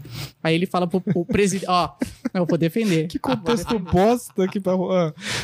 Era a festa de aniversário do presidente. O presidente era um grande fã de George Washington. E daí ele provou que dentro daquele espaço que eles estavam ali, tinha uma passagem secreta que o George Washington planejou. Aí o presidente fala: Não, você tem que me mostrar. Aí eles vão lá e dão um jeito de fechar o negócio e deixar os guardas do presidente de fora. Ah. Então, ó, o filme é todo é todo o quê? cabeça, é todo genial. Ah, é cabeça? Genial. Ah, ele- ah, esse filme é cabeça? Esse filme é cabeça, então. Nossa, alguém me mandou contato do pai do mandíbula, que eu vou mandar mensagem pra ele agora. Fala assim: bota teu filho na escola pra ele parar de ver filme cabeça. Mas, cara, ele é um cara. É um injustiçado o Nicolas Cage. Injustiçado. Ah. Eu amo o Nicolas Cage. Calma. é porque amor, né? Tipo é, assim, não, é amor é uma amor. palavra é, forte, pelo- né? Porque é engraçado você amar uma pessoa assim. Imagina um cara incorporando o Nicolas Cage. Nossa, eu fiz essa piada. Eu, eu comecei a fazer piadas. É que é difícil você ter um obsessor que quer te matar se ele for mineiro. Por quê? Porque você não leva a sério que fala assim: o que, que você quer? Fala assim, uai, eu quero matar você? Não, não dá pra ter medo, né? bonzinho, Não dá pra. É tipo assim, e você ou eu vou matar você e você não vai ver. Oi. Hum, não, não dá, né? Imagina o cambota, o obsessor. É, não- Oi, oi, você é bonitinho, mas não vou, vou matar você. Não dá, né, velho? Não dá. Tem que ser carioca. Carioca já é- mete medo, Todo né? carioca é meio malandro, né? Tipo aquela coisa assim, tipo. Boa Porra, noite. meu irmão. Porra, porra, é foda. Aí, eu é. fui fazer uma oferenda no Rio de Janeiro quando eu vi roubaram minha oferenda. Mas vai tomar no cu, Ah. né, velho? Botei a oferenda, virei e levaram embora. Eu falei, dois caras numa moto. Eu falei, porra. Ai, cara, e tem todo esse negócio, falando de oferenda, você tem comida, mas você também tem bebida, né? Então você É. tem todo esse negócio de bebida de orixá. Então, algum é um orixá que vai tomar cerveja, tomar no sentido de você vai oferecer. Cerveja branca, que é a cerveja normal. Que não é a Tá. cerveja escura, né? A gente chama de cerveja branca. Que é cerveja, cerveja, cerveja douradinha Tá. né? que o pessoal fica com essa mania de falar, não, porque eu sou de algum, então eu gosto de tomar cerveja. Mas isso não é argumento nenhum, né, velho? É porque o pessoal usa ser filho de santo como ser signo. O pessoal fala assim, eu sou de, de Libra, eu não gosto de injustiça. Mas quem Uhum. gosta de injustiça? Quem passa na rua vê um mendigo e fala, massa! Ninguém, né, velho? Ninguém gosta Falou de... canceriano, É tipo isso, né, libriano. Ai, cara, as mas assim, é impressionante como as pessoas usam isso como argumento, cara, pra.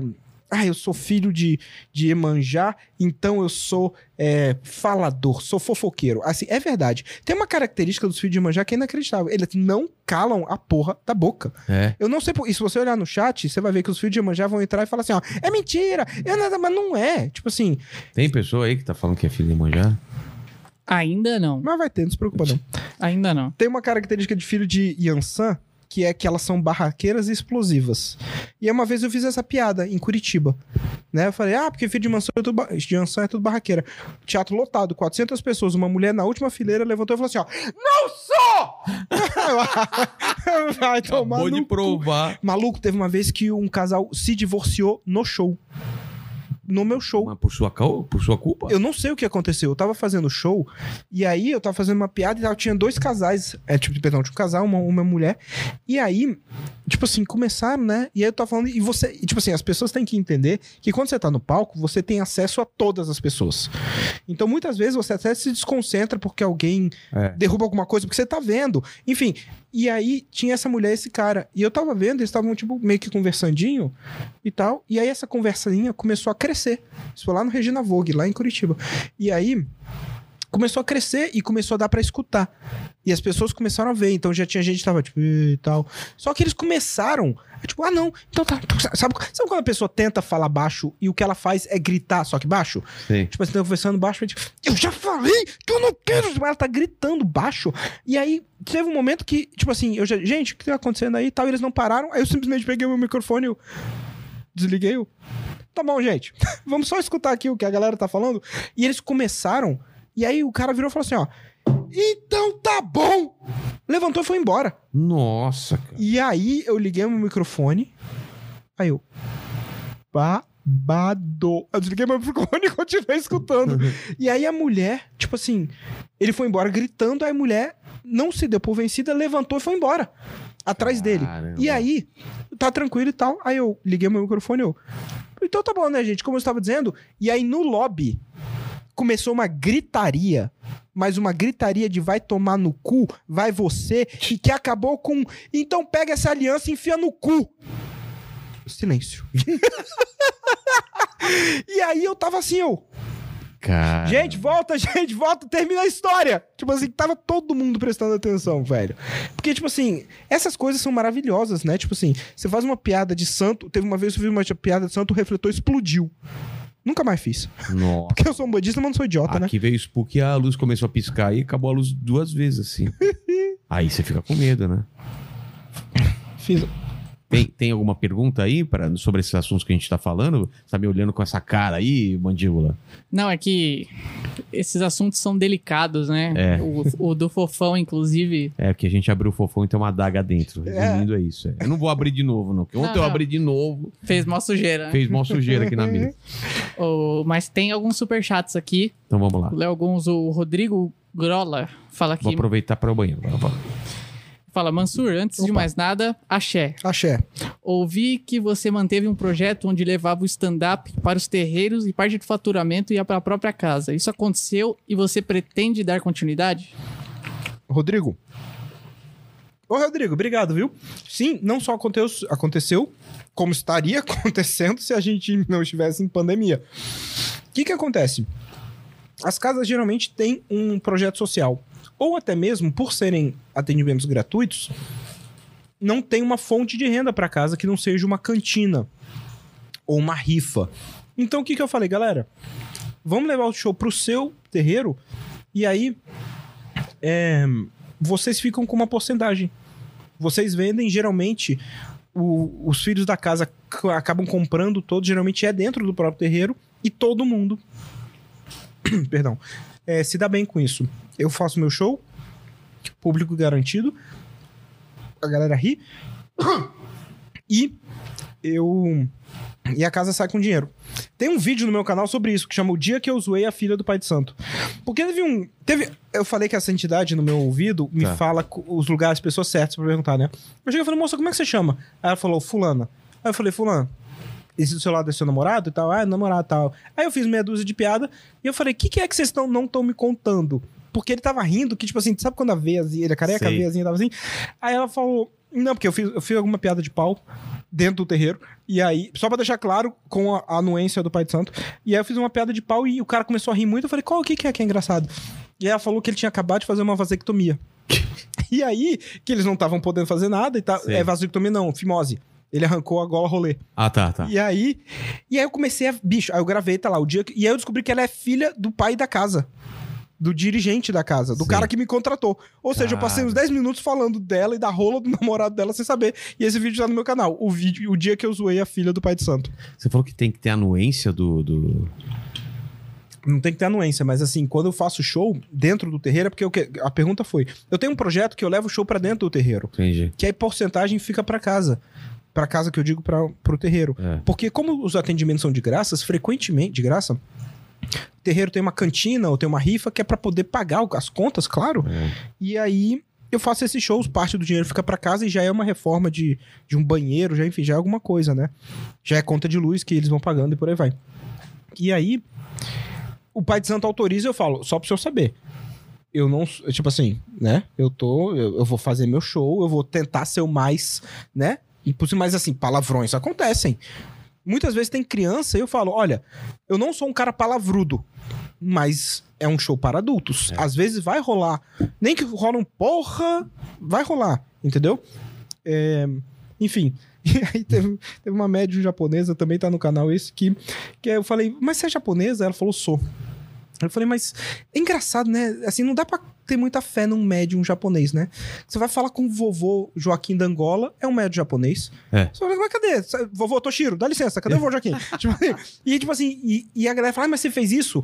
Mas se o japonês não reclamou, inclusive amou, tirou foto comigo e É. me autorizou a postar, assim, não tá tão. Perguntar pra ela se ela gostou, né? Não é tomar as dores, né? Não, de forma alguma, né? E assim, é a cultura do cancelamento hoje em dia, né? Que tá. tá É. uh, mas também o negócio é que tudo na internet é. Tá cancelado! Aí dois dias depois, não tá mais. Não tá mais. Então- Mas você já foi cancelado por alguma coisa? Porque mexer com religião, fazer piada de religião sempre é pro- problemático. Não sei se pra você, né? Cara, não. Eu vou te dizer por quê. Porque todo mundo que criticou o meu show nunca viu. Depois que vê. Teve um dia que eu cheguei uma mulher cravou as unhas em mim. Depois do show. Pá! Hã? E Aí quando eu vi assim. Saqui de mulher. 12 quilos. Velha! E ela virou e falou assim: botou o dedo na minha cara. E falou assim: Eu vim aqui pra falar mal do seu show. Aí eu falei: Então fale. Ela falou assim: Não dá, eu adorei. Sabe? Teve uma mãe de santo uma vez que me ligou do Recife. E falou assim: Eu quero saber quem é que tá falando mal das religiões de matriz africana. Eu falei, senhora, eu expliquei que eu era um bandista, blá blá blá blá blá blá blá blá blá. E aí, o ponto é, mas ainda assim eu vou. Ela mandou 50 filhos de santo dela pro meu show em Brasília. Pô, maravilha. Me deu mil conto a mulher. Eu vou reclamar dessas pessoas, eu quero mais delas, entendeu? Exatamente. E aí, no dia seguinte, ela me ligou, eles me falaram que é tudo maravilhoso, obrigado, desculpa o mau jeito, mas enfim, enfim, blá blá blá. Então, qual foi a pergunta? Caralho, eu faço muito isso, velho. A minha cabeça faz assim, ó. Ah, não, mas agora era se você foi cancelado por conta de piada com religião. Obrigado. Obrigado. Obrigado. O mandíbula tá esperto. Ele tá melhor que a gente. É. É porque eu bebi muito ontem à noite. Foi, Eu foi também, dormir 4 da manhã. Cara, eu tô de ressaca desde ontem, cara. Maravilhoso. Meu cérebro não está funcionando. Ai, não, não. tem nenhum obsessor, né? Que, que pega de ressaca do dia anterior. Tem? Melhor não falar. Vai, Não. vamos lá. Sabe, uma- sabe uma coisa maravilhosa pra você zoar seus amigos que têm medo de espírito? Ah, Você tá conversando com você aqui, ó. Não, que- desculpa. O que, que é? Não, beleza. Maluco, a galera vai ficando com o cu Ah, trancado. mano. Vem várias pessoas aqui que têm medo de espírito, né? Tem- Nossa, bicho. E, e assim, eu não acho que tem que ter medo de espírito, mas eu tenho umas histórias com espírito que eu vou te contar, velho. É mesmo? Porque quando você é médium, não é um botão que você liga e desliga. Você aprende a lidar, mas não é assim. Médio é um cara que tem facilidade em fazer contato, é isso? Isso, médium é o jeito que a Umbanda e o Espiritismo Catecista codificaram pessoas que têm sensibilidade a espíritos. Entendeu? É assim, o- a palavra codificada do espiritismo é médium, mas tem gente que vai falar sensível em outras áreas. Então, mas o cara sempre é médio, ele sempre. Ele se... Tá interessado, Vilela? Não, Ou é esse que cara do seu lado tá piada. do eu pensei, ah, para com isso. Eu pensei numa piada merda. Uma O cara é sempre médio ou se ele ficar muito bom, ele fica ótimo? Eu não- Você gostou? Essa piada de tiozão, isso aí. hein? Tiozão total, Tiozão. né? Nossa, o cara é médium ou é ótimo? Ou ele é mais ou menos uns. E tem sempre acompanhando aquela risada seca, né? Mas médium é um espectro de várias pessoas que, que têm sensibilidades diferentes, né? Ou o cara é tão foda que vira. Tem outra palavra pra. Não, inclusive, ser- achar que você é foda é, é o primeiro passo pra você cagar toda a sua É? vida de médium. Mas falando de ser foda é de ter mais facilidade para, ou não tem isso? Não, e inclusive mais facilidade para, às vezes nem é bom, né? Imagina, É, eu- imagina se você não consegue desligar o Mas, seu. mas deve ter gente que não consegue, Tem, não tem? muita, muita, muita, Que muita. o cara não quer ver, quer dormir e não consegue, né? Sim. Com já... você já aconteceu? Não. Falou que tinha umas histórias de espírito pra contar. O que, que é que você ia contar? É porque, assim, ela não é engraçada. Ela é só de uma vez que eu não consegui controlar. Um dia a gente foi pra um- uma cidade, lá perto de Brasília tem uma cidade assim, Pirinópolis. Ela é uma cidade, ela é pequena, mas assim, ela é muito gostosa, ela é toda aconchegante, tem ótimos restaurantes. Grosseiramente falando, ela é tipo Campo de Jordão. Não é uma mega cidade. Na verdade, nem isso, porque ela é uma cidade que deve ter uns 30 mil habitantes. Enfim, tem muita cachoeira em volta, todo mundo vai pra lá, foda-se a história. E aí, a gente alugou uma casa e eu fiquei dormindo na sala. E, cara, eu fechava os olhos, não sei porquê, eu fechava os olhos, eu via corpo sangrando, carro capotando, eu dormia, eu sonhei com, com gente blá, blá, e fiquei, assim, quatro dias assim. E aí, no último dia, eu perguntei, ah, tá, e essa casa? Eu falei, não, ninguém vem aqui desde que a família morreu no acidente. aí eu, ah, obrigado, pô, obrigado. Obrigado. Então é esses negócios, mas assim, isso é uma, assim, Eu já ouvi coisas, cara. Criança, sabe? Essas coisas assim, você tá no andar de cima, não tem criança, escutar criança brincando. E uma coisa muito estranha, cara, não sei se já aconteceu com você, é ter um, uma coluna com um cheiro diferente, assim. Uhum. Tipo, aqui, aqui tem andares, certo? certo. Então, digamos que teria uma coluna aqui com um cheiro estranho. Aí você vai no andar de cima, no, no que se ela continuasse, atravessasse o teto, seria no mesmo lugar, essa coluna continua. Você entendeu? É como se ela atravessasse o teto e fosse até o, o final da casa. No ah, não é local- uma coluna física. Não, é um, Você tá sentindo um cheiro no lugar. É, no Isso. lugar.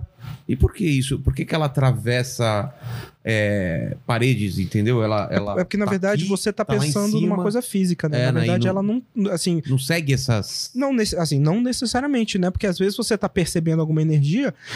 E, de novo, às vezes. Porque é bem capaz da tua mulher ter acabado de passar com um perfume novo e você, meu Deus, eu tô vendo espíritos. Entendeu? Mas, mas Não, assim, era um cheiro muito estranho, um fedido mesmo, assim. Não era nem aqui, era em- no, onde era a fábrica de quadrinhos. Então tinha uma coluna de cheiro. tinha um ruim. lugar que era. uhum. É, um lugar, um lugar meio uma área assim. Aí, beleza, subi no andar de cima, mais ou menos naquele lugar onde seria relacionado ao andar de baixo, Hum. tinha aquele mesmo cheiro. No outro, três andares Caralho. iguais, cara. Que loucura.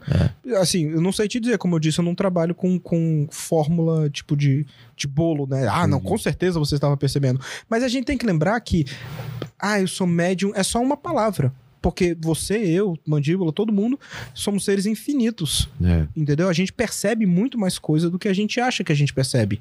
Entendeu? Então, a gente, a gente sente, a gente vê no sentido de perceber muito mais coisa que. Ah, eu contar essa história. É, que a gente percebe. Eu fiz uma vez uma piada. Ai, cara. E eu tenho esse problema, não sei se você tem.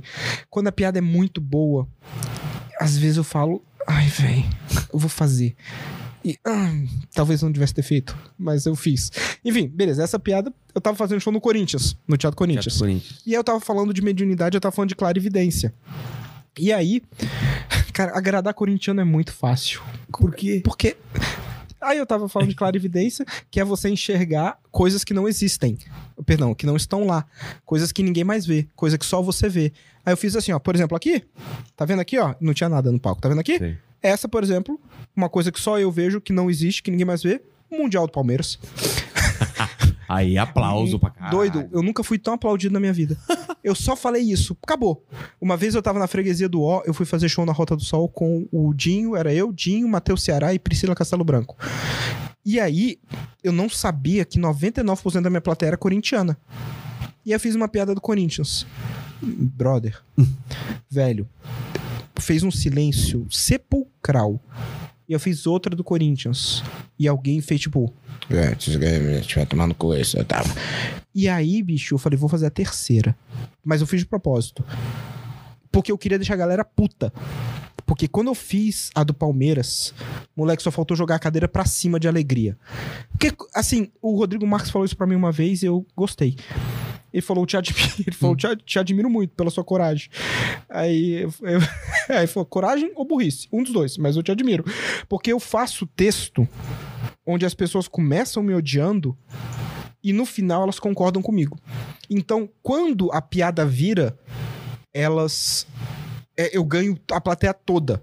Entendi. Mas nesse meio tempo, se eu der uma mijada fora do pinico, eu perco e a Você galera perde. levanta e vai embora. Perde a plateia. Totalmente. E eu nunca perdi, mas eu já tive uns medos que, tipo assim, teve uma vez que eu fui fazer um, um show pra, pra Casa do Zezinho, instituição famosa aqui de São Paulo, que, né, mesma coisa, trabalha com milhares de pessoas, aquela coisa toda.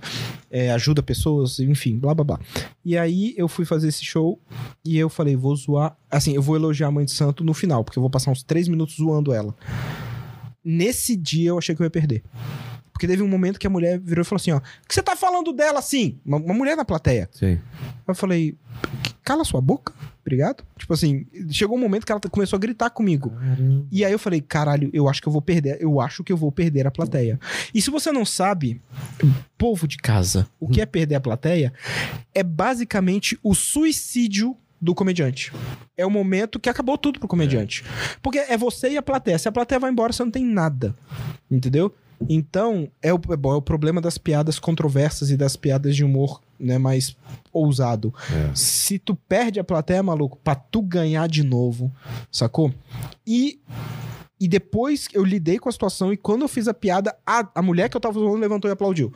Eu sou assim mesmo! Aí, puta que pariu, que Ah, bom. que porque se eu alívio. tivesse perdido, maluco, fudeu, perdi, acabou, não dá, acabou, não tem mais. Entendeu? Então, tipo assim, Eu tava vendo, tava vendo os títulos dos seus vídeos aqui, e como tem umas linguagens que eu não entendo aqui, por Uhum. exemplo. Quando os orixás brigam com Yansan. Traduz isso pra mim. Hum, isso é um. Isso é um. É um título de vídeo. É, é, tá, isso, esse vídeo eu lembrei agora. Esse vídeo foi um vídeo que eu fiz na. no- lembra que eu falei que, que os orixás têm ponto de força? Sei. Isso foi um vídeo de O que, que é Instagram. ponto de força? Ponto de força é o lugar na natureza onde ele se relaciona. Ah, tá. Isso vem. É porque você tem que lembrar também que os, os cultos africanos eles são cultos de 5, 7 mil anos atrás. Tá. Então, quando você tem 5, 7 mil anos atrás, você tem lendas, etc., que vão firmando o, o modus operandi do culto, entendeu? Então, por isso que você tem, como por exemplo, pontos de força. E também é por isso que você tem até hoje religiões como o, o islamismo e o judaísmo que fazem a utilização de animais no sacrifício, que eles, como eles faziam há 4 mil anos atrás, entendeu? Que é a comida kosher e a comida halal. Elas são animais mortos segundo A preceitos Umbanda não religiosos. tem sacrifício animal. A Umbanda não, mas os cultos africanos têm. Sacrifício é uma palavra que eu acho muito difícil porque parece que é um, um sacrifício. Eu só tô, de novo, assunto que é, é um pouco mais delicado, mas eu quero lembrar que várias religiões fazem isso, principalmente se elas são muito, muito, muito antigas. É.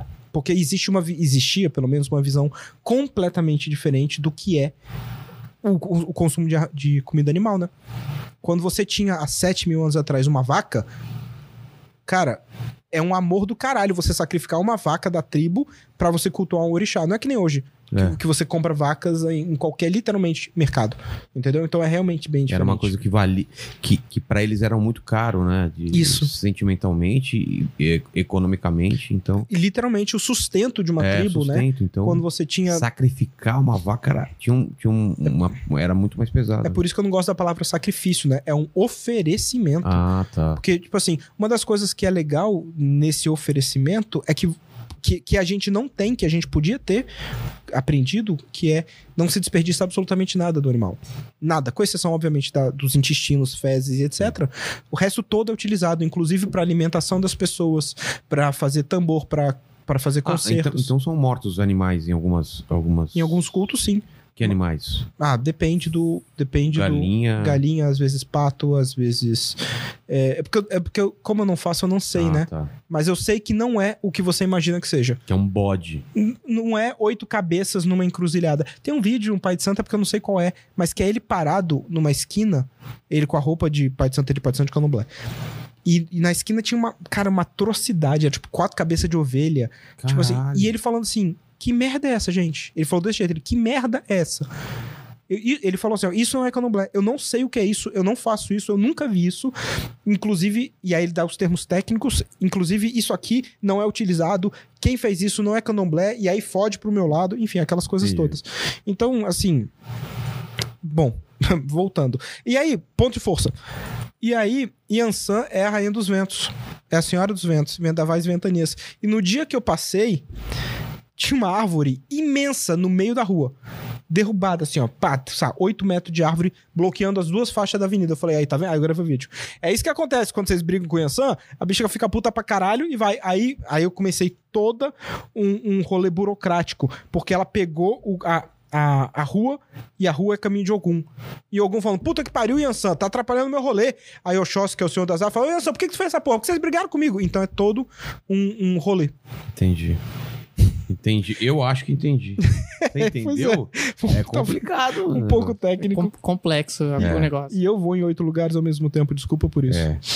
É, o dia que falei quindim no ponto de preto velho. Cara, um ponto, todo, a- nossa oração é cantada.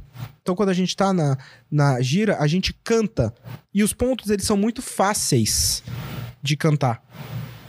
Porque eles são pra serem repetidos.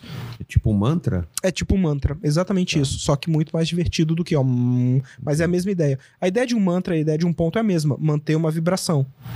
Entendeu? E daí você fazer contato com. com...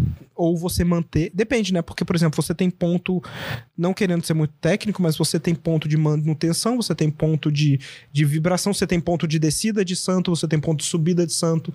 Então, é, é um objetivo. É que nem na missa você tem o horário do Pai Nosso, É. você tem o horário da Ave Maria, você tem o horário da comunhão. E não é. Assim, e tem um horário pra isso, entendeu? Enfim. E aí eu não sabia que tinha uma música que eles usam muitos cultos africanos. Muitos, é, muitas palavras em africano.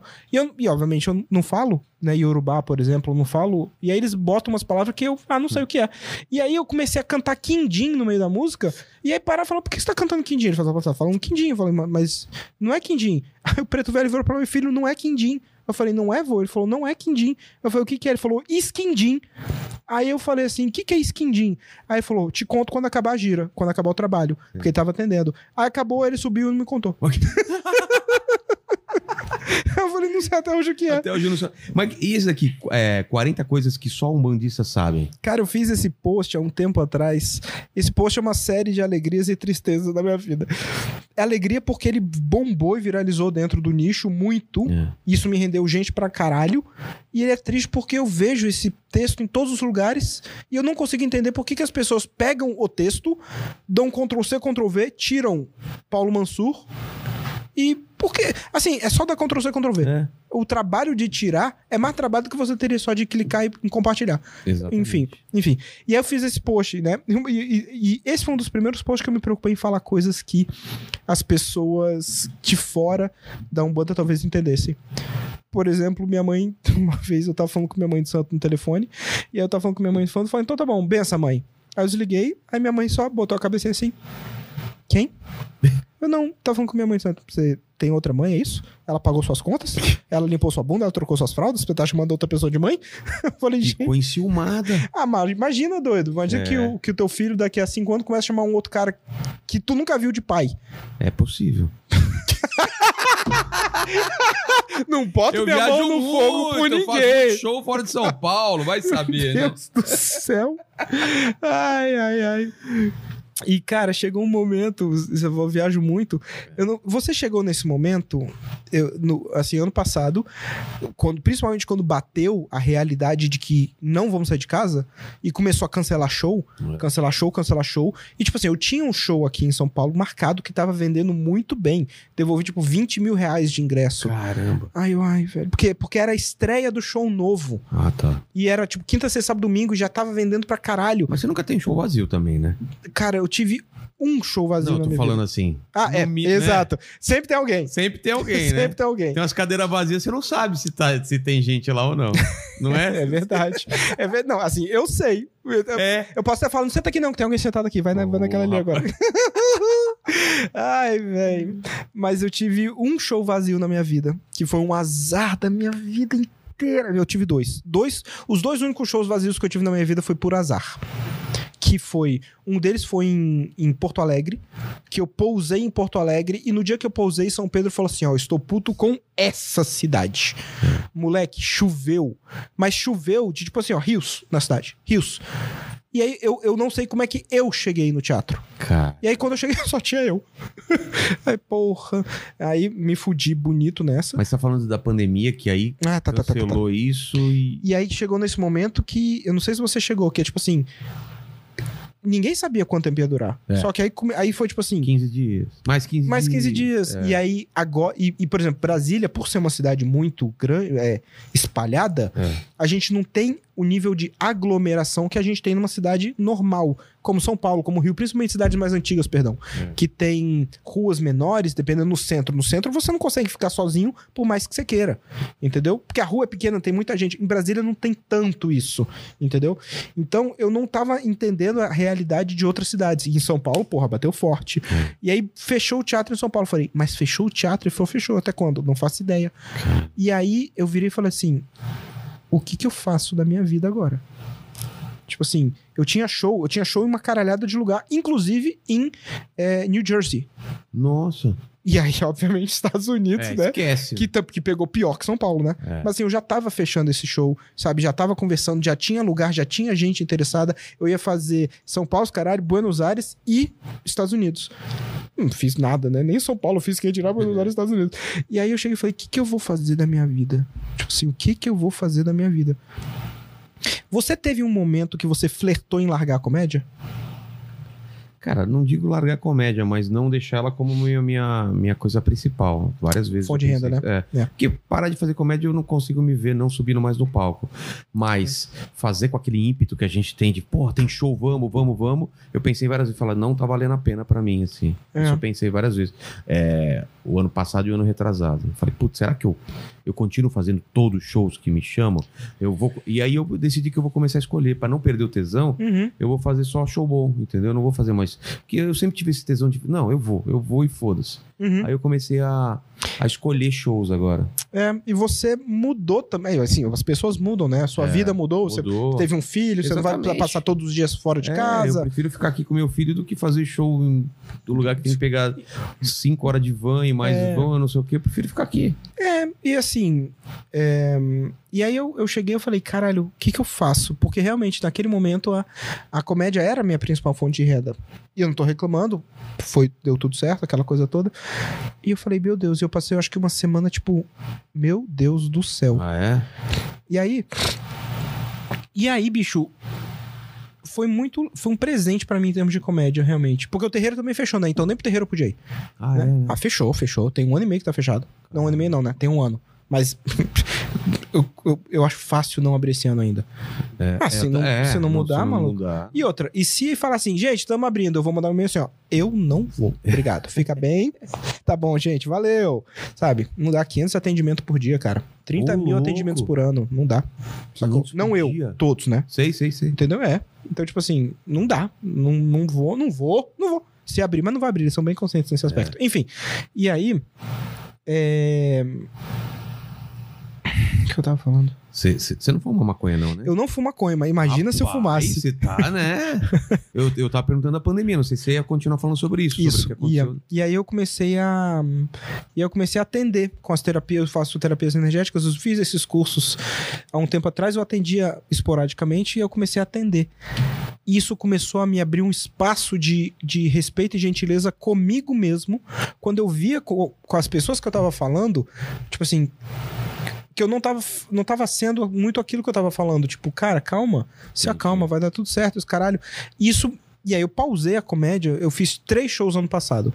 Dois, um no drive-in, um 100% online e um quando Brasília abriu, mas assim, cinco mesas, todo mundo de máscara, álcool em gel no microfone, aquela coisa toda. Assim, o único que eu gostei foi o 100% online, mas eu não quero fazer isso. Eu descobri, eu não quero fazer isso. É a mesma coisa que você, É, não dá tesão, não velho. não dá. Sabe? Quero fazer só show que eu tô afim agora. É, velho, exatamente isso, bicho. E tipo assim, isso foi um, um toque de respeito que eu dei comigo mesmo em relação à comédia. É, já tô com 38 anos, né, cara? Porra, que escrota essa risada. eu achei que você velho. tinha 35. Ah, tá. Lógico. Oh, achei que. 30. Ah, Eu comprei suas passagens, Vilela. Você... Oh, é verdade, você tem aquela data falsa lá. Aquela, data falta no meu documento falso. Ai, ai, ai. Caramba, e que, que- como você veio daqui pra frente agora? O que, que a gente vai fazer da vida, cara? Porque a gente trabalha com aglomeração. E não pode ter aglomeração. Eu realmente não faço Não dá a pra saber, né? ideia. Assim, eu... Como que é show em drive-in? Eu não fiz. Nossa, Eu não tinha Nossa. vontade de fazer show em drive-in. você não tinha? Não tinha. Não, então, nem eu. Mas me chamaram, eu falei, vamos ver de qual é. É. Assim, eu dete... não é tão ruim quanto parece. Parece muito ruim. Eu vejo umas fotos, a galera. Parece o desenho do Carros lá, sabe o desenho do, da, da Pixar Carros? Os caras fazendo show pra carro. Cara, e é- mas assim, e lá em Brasília, não sei como é que foi dos, dos meninos aqui, mas lá em Brasília, a distância de você pro primeiro carro já era, tipo... Era grande? ma- maluco, era tipo de lá do seu banheiro até aqui. Nossa, já é. Do primeiro carro, Nossa, entendeu? que horrível. Então, cara. tipo assim, cara, Muito longe. muito longe. E outra, você não tem variação. Porque, por exemplo, se eu conto uma piada você faz. É. e se eu conto uma piada, você faz. Assim, você você tem uma. Mas no, no, no, no, no carro não, né? Porque você só escuta o tan, tan, tan, tan. É. E aí se o cara fica. Tan, tan, tan, tan, tan, tan, eu suponho que ele esteja gostando. É. Mas ele patou só fica. ó, Nunca ri tanto. Entendeu? É. E Então, cara, que desespero. E, nin- e foi meu primeiro show sem pessoas.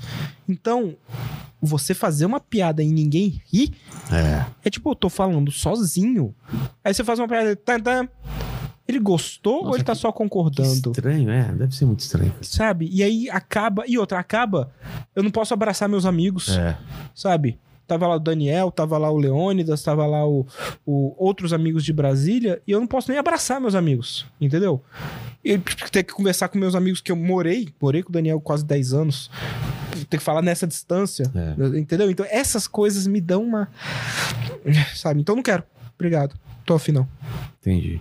Mas vamos para o chat aí, pequeno Padawan. Como que, como que você tá? Você tá bem? Tá Estou, recuperado? estou vivo e saudável. Seu pai tá no chat? Hum, graças a Deus, não. Mas, mas ele deve estar chat com ele. É, deve Tá estar chateado. chateado. Chat, chat, é. Pode ser. O... A Agnes Sanches falou aqui, ó. Vilela, você é foda. Paulo, super interessante. Ah, o pessoal do chat, aí ela, aí ela mudou. O pessoal do chat, eles precisam aprender a respeitar a religião alheia. Só tem sonoplastas no chat. Sono- Soro. so- Sonoplastas. Por quê? Ah, porque só querem fazer barulho. Ah, entendi. Ah, nossa, mas É, foi específica ela, né? o nível de inteligência Nível de dela. inteligência é acima do nosso. aí. Acima aqui dos, do- É. das pessoas. Chama ela. Chama ela pra cá. Vai é. ser rapidinho. O que é sonoplastas? Obrigado, pode ir É, embora. Obrigado. O Diego Agassi Agassi falou aqui, ó, Paulo, além de você ser um comediante, tu é terapeuta. Como você começou a entrar no mundo das terapias? E antes que eu me esqueça, aceita um purê de batata? que tem o purê de batata viu? O Diego, o Di- eu, tô- eu vou eu também não faço ideia. Talvez Ah, é? seja uma foi, piada. foi só aleatório mesmo. Foi né? aleatório, né? Antes que eu sei- é. Nossa, Eu é um gosto muito- código, né? Eu gosto muito do Diego, gosto muito do Diego, gosto muito da mulher dele. E por algum motivo a filha dele é a minha cara. Coincidências, não? Opa. Olha só. Ó, e- eu e faço ele- muito show, eu viajo Ele muito. perguntou do seu filho chamando outro cara de pai. né? É, e aí a gente conta essa história aí, olha. Pois é. Ai, cara, então, eu comecei com as terapias é, porque eu achava que tinha que ter mais alguma coisa na vida do que só a vida que eu tava vivendo. Entendi. Entendeu? Porque, e de novo, não sei se você chegou nesse ponto, mas chegou um momento que eu tava fazendo 10 cidades em 10 dias, lotando 10 teatros, ganhando uma caralhada de dinheiro e falando. E agora eu faço o quê? É. E agora eu faço o quê? Comprei as coisas, comprei videogames, aí saía com minha namorada da época, comia em lugar legal e, e fazia cursos e, e agora o quê? E agora o que mais? Tipo, entendeu? Entendi. E aí eu fui ficando, tipo. E isso vai minando e vai broxando, né? Porque aí você fala, porra, legal, o teatro tá lotado. E caralho, em vez de ser caralho, porra. O Oswaldo Montenegro tem essa frase que eu acho muito, muito legal. Que- Incrível quem fala que o Oswaldo Montenegro é legal. Mas ele falava assim, ó, quando ele explodiu, ele saiu do será que vai dar pra será que vai durar. Entendeu? E, e eu ficava tipo assim. E eu comecei a, a, a me perder um pouco no. eu me perdi na fama, eu me perdi no sucesso. Eu não quero ser babaca, mas assim, era. Eu tava fazendo 10 cidades, três semanas viajando, às vezes um mês viajando. E, porra, do caralho. Fui pra, né, fiz, sei lá, quantos shows em Portugal, lotei show em Portugal, lotei show na Irlanda. é, e os caralho, fazia dinheiro, voltei. Porra, olha isso, eu fu- eu fui pra Portugal, fiz show, com o dinheiro dos shows eu paguei tudo e voltei com mais mil reais. Então, tipo Ah, assim, legal é. isso, né? Legal pra caramba. E eu não tava feliz. Assim, eu tava feliz. Mas eu não tava com tesão. Sabe aquele tesão que a gente tem quando a gente é open ou que a gente falava, caralho, vou fazer 20 shows, foda-se. E, assim, eu, eu tava, tipo, gerindo um business. O que não tem problema nenhum, mas não tava com. Eu comecei a fazer terapias. E desde então eu nunca mais não fiz Entendi. comigo mesmo. E o espaço que isso abre na nossa vida de olhar e falar: caramba, olha o tanto de coisa que tava embaixo do tapete que não tá mais. E olha o tanto de coisa que ainda tá, mas é que eu posso ser gentil comigo e achar que eu não tô errado mais. Entendeu? Porque é isso, cara. A gente olha, às vezes, e fala assim: eu tenho que trabalhar com isso, mas eu não tô traba trabalhando no sentido de eu tenho esse assunto pra mexer. E eu não tô mexendo e eu sou um bosta. Cara, tá tudo bem, eu tô fazendo o que eu consigo. Quando eu conseguir, eu mexo. E, e eu não tô errado, eu também não tô certo, eu tô só fazendo o que eu consigo fazer. Entendeu? E isso me abriu um espaço gigante pra comédia também. Porque aí me voltou a ter tesão na comédia. E é engraçado como você e todos nós somos seres infinitos e a gente percebe as coisas. Depois que eu comecei a falar, caralho, quero voltar a fazer comédia, você do nada falou assim: e aí, tá afim de fazer? Entendeu? Então, tipo assim, sim, É, tô. Você acredita em sinais, nessas coisas, assim, que as coisas são conectadas ou não? Não, eu acredito em escolha. Escolha. É, porque, por exemplo, eu posso falar assim: Nossa, eu queria uma jujuba. Eu chego aqui tem jujuba. Meu Deus, isso é um sinal. Não. A jujuba é barata. o Vilela gosta de jujuba. Ah, ele tá falando que a gente compra jujuba porque é barato. É verdade. Sim, Mas não é o motivo, é porque eu gosto de jujuba. é também. verdade. Meu Assim, Você viu já meu filho aqui? Já. Ele vem aqui. Posso pegar, papai? Cara, ele destrói a jujuba. Nossa, mas é porque jujuba é muito jujuba é gostoso. muito bom. E tu tem uma preferida? Não, claro que não. Ah, eu tenho a roxa. É mesmo? A roxa. a- É porque, tipo assim, nenhuma delas é de verdade, né? Tipo assim, É. ela não é de uva. Não. Mas assim, eu é gosto. pela cor. Ah, é? É, É, boa mesmo. é que nem. É porque eu não sei porque eu tendo a gostar das coisas mais roxas e vermelhas. Tipo, M, é, MM não, o Skittles. Eu gosto mais do roxo e do vermelho. Eu gosto do lilás. A cor que eu mais gosto é lilás. Na vida com- ou no Skittles? Na vida. Skittles eu nem lembro. Eu nem sei o que é Skittles. É aquele. É, é igual o MM, só que a caixa. A, a embalagem é vermelha, cheia de. N- não, esse é o disquete. Não, Skittles também. Mas é porque o Skittles não tem chocolate. É, não tem? Ele é balinha. Ah, não, mas eu falei, eu falei chocolate? Você falou MM, igual MM, por isso que eu falei que não tem chocolate. Ah, mas é, eu, eu quis dizer igual MM no, no formato. isso. tá. Isso, então Cê- é como cê- se ele fosse um MM de uma goma. pergunta. Você bebeu hoje, Mandíbula? Hoje não. Você tá muito desatento hoje. Ô, louco. Ô, louco, meu! Olha aí, a resposta não teve um não. Resposta nada. Ô, louco! Ah, eu tava transando com uma garota uma vez e ela imitou o Faustão. Isso é verdade? Verdade, verdadíssima. Ah, vai? eu tô falando? Como assim? Será Ela que imitou- tá lá? Eu tô. Não, ela tava lá, aí ela tirou da boca e falou: Ô, louco, meu. Você tá zoando. Mas eu vou falar o quê? Eu achei ótimo. A bicha fez uma piada. Tá bom, né? Abriu espaço pra fazer Tanto no mais. profissional quanto no. que, que loucura, né, mano? tá pegando fogo, bicho? Pelo menos ela não falou ô louquinho, né? É, ô, Ô louquinho! Aí menos mal. Temos mais, temos mais. Temos o Boletim Escolar Online. É, é uma moça, ela falou aqui, ó. Viciei no podcast. Já pode me chamar pra conversar. Meu canal ainda é pequeno, mas vou crescer. Eu sei que professora não fica famosa, mas eu topo ser a primeira. Ó. Ah, fica, pô. Professora Helena. É, Caralho, claro que fica. fica. Tem professora que é. Tem, tem várias professoras famosas. Matar alguém também fica famoso. Fica pra caralho. TV.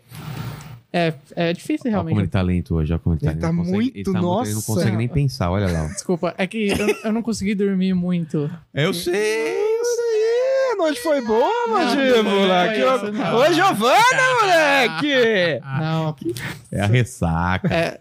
Pra ressaca, eu tive que acordar cedo também. É lógico, lógico, lógico. E aí? O, o Peter Salles mandou aqui o, o Celtinha pra gente É. em dólar. Olha só. Certinho. Ele falou, rapaz, muito agradável, eu vou começar a seguir. Aí, Nossa, rapaz agradável. Meu Deus, mas que cara educado, É. eloquente, um sonoplasta. Uh, você é um cara E agradável. você é deveras é, interessante é. também. o- ele falou, vou começar a seguir. Aí a frase aqui ficou um pouco confusa por causa da falta de acentuação. Tá. Ele falou, aonde fica o humor brasileiro? Vírgula. Sei que é diferente dos americanos e ingleses. Abração do Arizona. Onde fica? É, ele só falou, aonde fica o humor brasileiro, vírgula. Sei que é diferente dos americanos e ingleses. O humor brasileiro de qualidade fica no Inteligência Limitada. Ó, todos passam por aqui. Todos passam por aqui. É, Ou passarão. Pô, né? É. O- Eu não entendi onde fica, mas se ele estava perguntando é, o que é o humor brasileiro comparado com o americano, É, provavelmente é isso. talvez. É. Cara, é assim, é, o humor é muito regional, né? Tipo, você vai no Ceará, você tem um humor muito específico deles, você vai, você tem no sul uns nichos que são incríveis, né? É. Tipo, tem o Guri de Uruguaiana, tem o Cristiano, Cristiano ou Christian? O que ele também é comediante, mas ele faz um sucesso desgraçado no Rio Grande do Sul. É. O próprio Alorino fazendo turnê o ano inteiro no Tá Paraná. Cris Pereira? É Cris Pereira, isso. E o Alorino, né, fazendo as coisas dele no Paraná. No então, tipo assim, Paraná, é. então é, é tudo muito localizado. A gente tende a, a falar do humor americano por causa das séries e dos filmes, né? Mas assim, tem muita coisa que eu gosto do humor deles, mas tem muita coisa que eu não sou muito fã, né? Assim, e obviamente isso é só uma opinião. Agora, essa ideia de. de um humor onde as coisas têm que acabar bem e elas têm que dar certo não me atrai em absolutamente nada. Uma comédia onde tudo acaba bem no final não é, não é comédia. Na minha opinião, né? Assim, não precisa ser trágico, mas assim, quando um cara escorrega na casca de banana e você ri, você tá rindo de alguém que se fudeu. É claro que você não quer que o cara morra. Mas se o cara escorrega na casca de banana, dá três mortais e cai em pé, fazendo aquela pose de ginástica olímpica, você não acha essa merda engraçado. É. Entendeu? Então, tipo assim, esse, o, o Seinfeld fala isso com o Chapéu, que eles pararam de fazer é, é, circuito de colleges, de universidades americanas, porque a galera fala, você não pode falar desse, desse tema. Esse tema você não pode falar. Fala, caralho. Tipo assim, não escutou a piada e já definiu que eu não posso falar desse tema. Então, é, é, é, a ideia que os americanos, no geral, eles têm, assim, essa ideia de tudo vai dar certo no final, não é uma ideia que me agrada. Entendeu? É por isso que eu gosto de séries que nem The Office. Mas tudo vai dar certo no final, tá bom? Tá bom, obrigado, Vilela. Não, mas, Eu acho que no fundo eu só precisava escutar isso. É. mas eu acho, eu ia até comentar isso, que eu acho que o The Office é o que passa mais perto do humor que a gente. É que vocês são comediantes. Eu sou. Eu não sou ninguém pra falar isso. Não fala Repete, isso, cara, você é repete. importante. Repete, você não é ninguém, só isso. Eu sou só uma Brincadeira, mandíbula. mandíbula. É. Você podia, fa- você podia botar uma foto 3x4 do mandíbula, aquelas dentadurinhas que É, ficava- tá, tá, tá, tá, tá. Fala, o que, que você. Mas eu, eu, eu a, a série que eu mais gosto de comédia é The Office. E, É foda. É. e eu, eu não sei, eu acho que o humor é muito parecido com o brasileiro no sentido de ir até o limite, cutucar e. Falando da versão americana do The Office. Americana, americana, não a inglesa, a versão americana. É porque a inglesa, ela é pior ainda, Ela né? é mais constrangedora, não é? A inglesa é, são pessoas horríveis.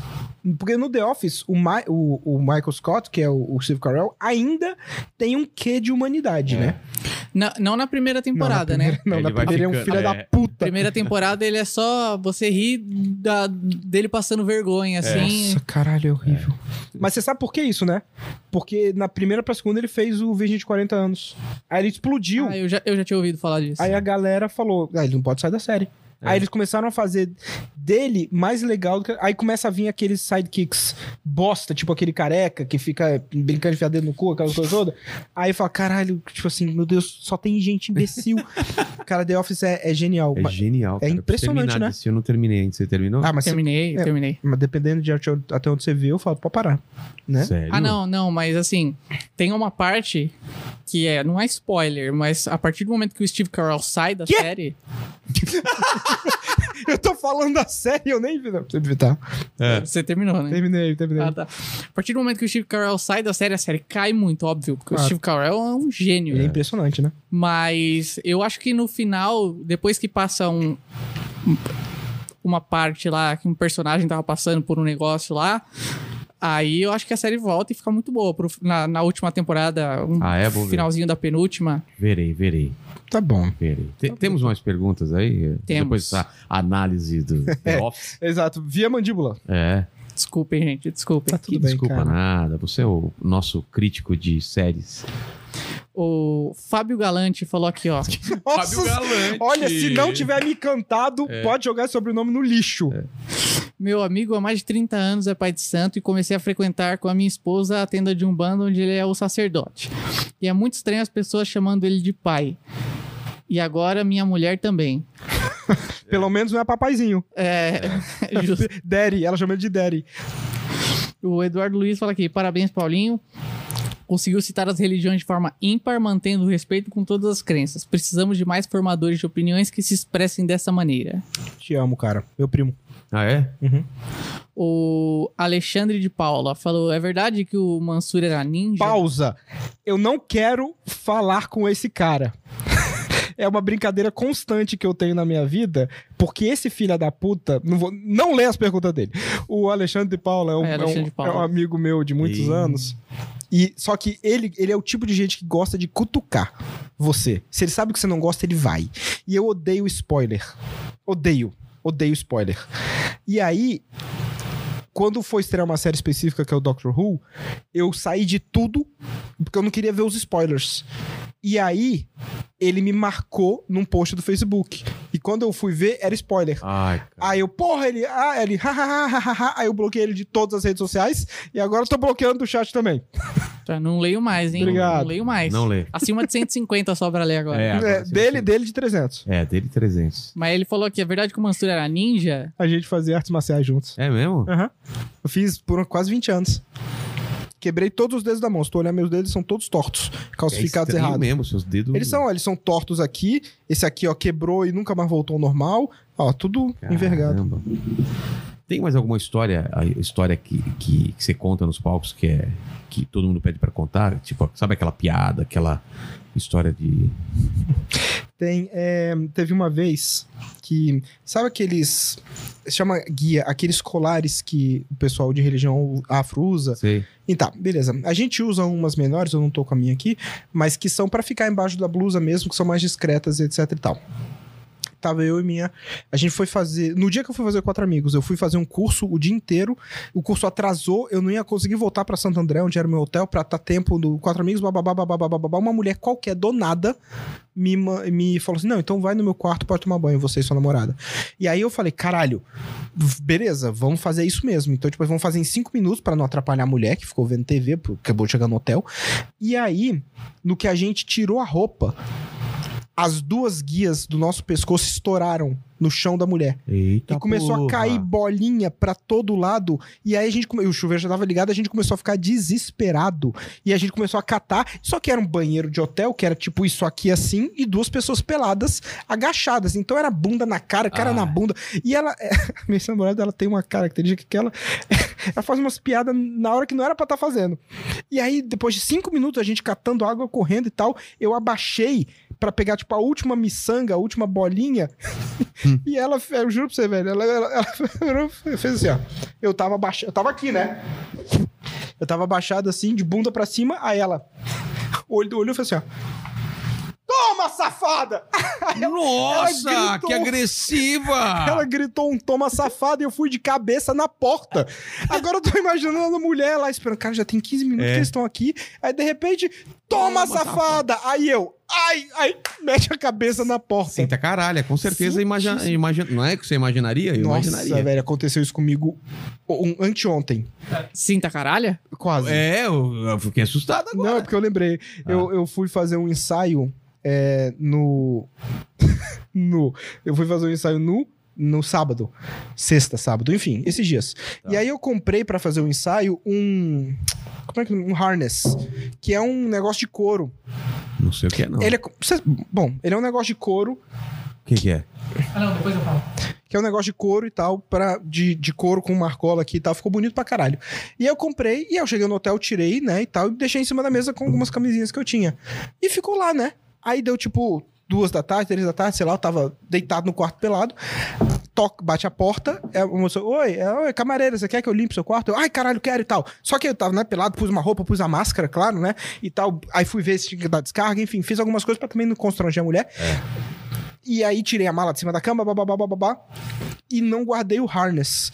Então, ela entra no meu quarto, tem uma, uns negócios de couro pra usar, com umas Ah. argolas, várias camisinhas. Eu saio do quarto pra pegar meu almoço. Quando eu volto, ela tá saindo. eu- E era uma senhora, era uma senhorinha. e aí eu. "Ô, bri- é, muito obrigado, ela. Obrigado, senhor, muito obrigado. Obrigado. Eu deixei suas coisas lá, tá? Eu, Não eu, sei- eu- mexi. eu não mexi, não. Ela deve ter feito o sinal da cruz vendo aquele Com negócio. certeza, cara. E você faz piada com evangélico ou não? Faço. Que tipo de piada? Geralmente, quando- sempre tem evangélico na minha plateia. A primeira Ah, é? coisa que eu faço é descer do palco e tirar foto com eles. Por quê? Porque eu sou tiete de evangélico. Porque eu acho legal postar no meu Facebook que tem gente que não compra o estereótipo Ah, da, tá. do preconceito que vai no meu show. E, tipo assim, então sempre tem.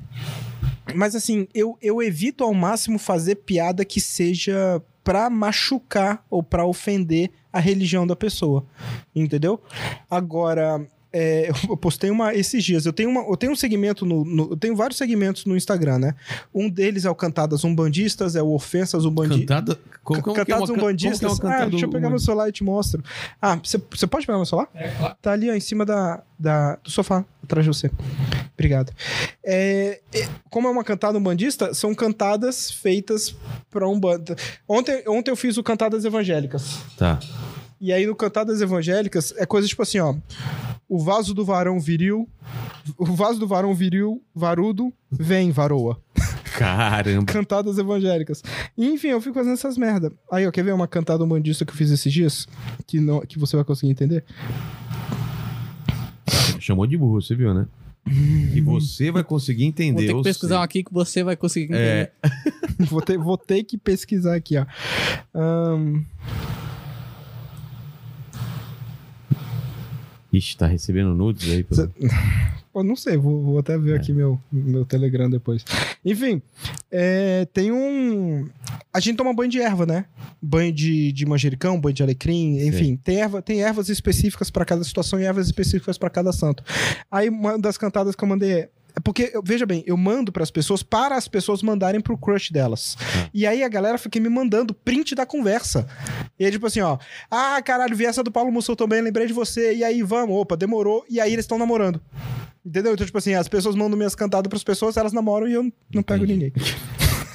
e eu vou dizer, não é que eu quero te beijar, é que eu já escolhi a erva do nosso primeiro banho juntos. Boa. Porra, do caralho, né? Tipo assim. E funciona, né? Eu não sou erva, mas você pode me amassar o quanto quiser. Ahn, E hum. eu quero, eu quero te incorporar, não pode. Ah, é porque, é porque eu, eu evito, eu evito é, repetir, porque eu já devo ter feito essa Ah, também. tá. É, E tem os ofensas umbandistas também, né? Qual? A garota finge que é Iemanjá e se afoga. Ah, Essas coisas assim, sabe? Ahn. Ficou um silêncio, né? é, vai- toma Tô- seu tempo aí, tô tá tranquilo que a gente durou oito horas, a outra aí. Você quer aproveitar e ler? Isso. Vamos lá, Eu, aproveita. eu ia falar aqui que a a viúva do Márcio Ribeiro tá mandando um alô aqui pra Ah, vocês. olha, falei Oi, que ela Ju. assiste a gente. no chat. Maravilhosa. Ju, Beijo, Ju. Um beijo. Converso bastante com a Ju. É, Bastante não, né? Eu já conversava. Ah, eu, tá. Eu conversei bastante com a Ju um tempo, aí depois a gente seguiu nossos caminhos, mas eu tenho muito carinho por ela.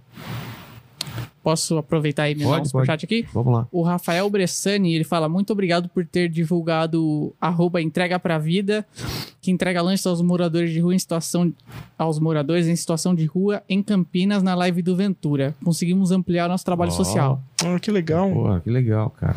O Diego Agassi Agassi mandou aqui de novo. Me deixa em paz. Paulo, esqueci de agradecer por viralizar minha conversa com o pastor que pediu amarração. Aquilo foi incrível. Esqueci disso, cara. E minha filha não parece você. Vou acender aquela vela pra tu, já que você não levou. O, o- ele mandou eu comprar pra você uma vela de pinto. Ah, não, nem pode, cara. Aí desmonetiza o vídeo. Ainda bem que não comprou. Então, chupa. É. O, o, o Diego, ele era atendente de telemarketing. Eu acho essas coisas muito legais. Ele era atendente de telemarketing, ele não tava gostando do trabalho dele. Mas ele também é pai de santo e ele também é joga búzios, tarô, ele é oraculista, né, que chama. Sei.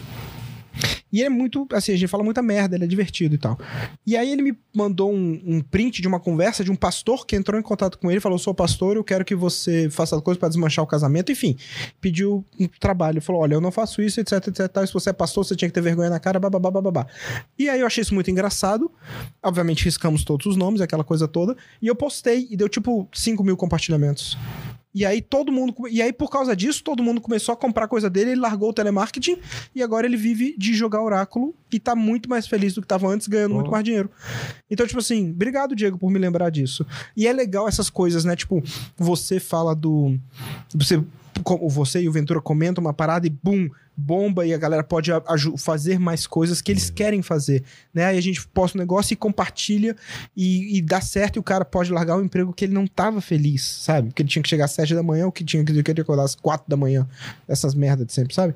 Então, tipo assim, é legal, né? O poder do alcance que a gente tem é legal É. também, né? Dá- usado pro bem, né? Não como você usa pro mal. Eu uso pro mal. Você deve usar pro Ah, mal. com certeza. Com certeza. Essa cara, Mas essa cara não engana ninguém. Mas eu não tenho alcance nenhum. É por isso, porque você usa pro mal. Mas- exatamente. Cara, eu tô vendo que ele tá com uma blusa do X-Wing, né? Eu É. revi esses dias o episódio 9 do Star Wars. Você gosta de Star Wars? Não.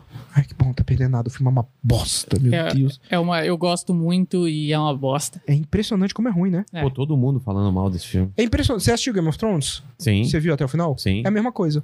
Ah, É? Como eu- é- eu não, não, não é tão. in- É, Fica, vai no seu tempo aí, viu? Vai, tranquilaço. Não tem pressa, não. Eu- eu, ia falar que Vai no seu tempo, tá tudo. A gente tem muito tempo aqui hoje. Eu ia falar que a merda não é tão grande quanto Game, que Game of Thrones foi um, É, um mar de nossa, bosta. Um lixo. lixo. É. Final. Mas o de Star Wars não é, não é Você bom, tava não. escolhendo a palavra, né? Por Tava, isso. tava. E ele, tava, ele passou meia hora e É. falou um mar de bosta. É, É tipo é, assim- Pra falar isso, podia ter falado logo. Podia ter falado É que ele logo. não gosta de falar palavrão. Não, vocês cortaram minha linha de raciocínio, aí eu tive que mandar o primeiro que Ah, chegou. hein? lógico, a culpa é- chamada na Nossa gente. senhora. É mesmo, né? Olha Deu isso. bronca na gente, Os cara. humilhados sendo exaltados. Amanhã, É, amanhã. amanhã, a conta seis vem. horas aqui. Amanhã, conversar. seis horas. Seis horas Você e seu pai. Você sozinho aqui, porque eu não vou estar acordado. Ai, Ô, Paulo, velho. obrigado por você ter vindo aqui. Obrigado, Tem machete aí ou não? Tem, tem mais dois aqui. Então manda aí. O, que eu já- ah, o Rodrigo Teixeira falou aqui, ó. Vilela não vai dormir hoje. Abraço de Barbosa. Ah, de Barbosa, cara. Cidade do- da minha família aí. Olha aí, rapaz. É. Achei que tu era de Penápolis. Não, então, é que Barbosa é colado em Penápolis. É grande Penápolis? O Penápolis, é, grande, Barbosa. e Barbosa é uma cidadezinha muito pequena. Olha só. E meus parentes moram tudo lá em, em Barbosa, entendeu? Barbosa. Barbosa. O Freaky Mad falou assim, aí sim, Paulo. Freak o quê? Freaky Mad Freak Mad. Hum. falou que, aí sim, Paulo Massur gastando camisinha com as campineiras. Opa, Mas eu tô em São Paulo. Tá em São Paulo.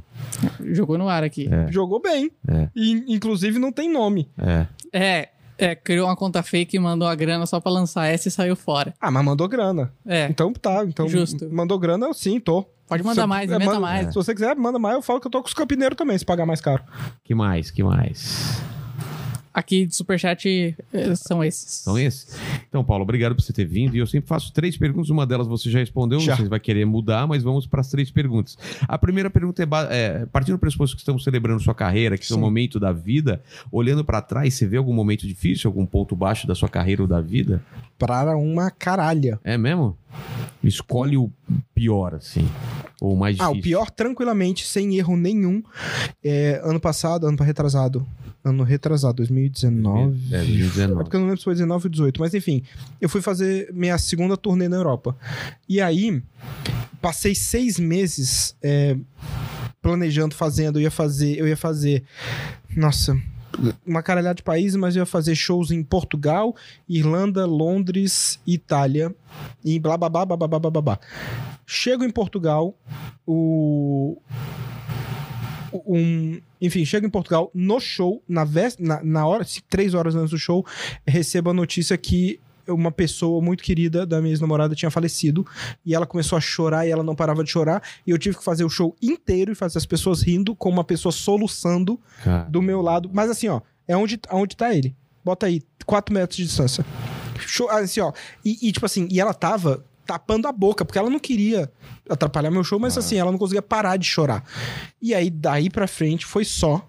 Aí voltamos, cancelei os shows, voltei os caralho e tal, né? Então, tranquilamente, esse foi o pior momento da minha carreira Caramba. não não não só porque eu estava triste por ela estar triste, claro, mas porque foi um imagina, era a minha segunda turnê na Europa, os primeiros shows foram incríveis, a primeira turnê foi incrível, os primeiros shows foram incríveis e isso tudo foi hum, entendeu? Entendi. E, e foi um por causa da minha escolha. Mas eu também, naquele momento, eu não estava disposto a fazer outra escolha. Então, então tranquilamente, isso foi o pior momento da minha carreira. Entendi. A segunda pergunta, eu sei que você não gosta de spoiler, Sim. mas eu vou te dar um spoiler. Spoiler aí. Você vai morrer um dia. né? Esse é o spoiler da sua vida. Mas. Eu tenho uma piada que spoiler de livro espírita é, não é eles morrem no final, é eles morrem no começo. Livro espírita sempre começa com a morte de alguém. É. Eles morrem no começo. E quais são suas palavras finais? Repita então a- a- quais são as últimas palavras de Paulo. Eu achei que ia ser engraçado. Eu tenho uma coisa que. é, eu tenho umas coisas que eu não faço porque eu sei que não é engraçado. Que vai dar merda.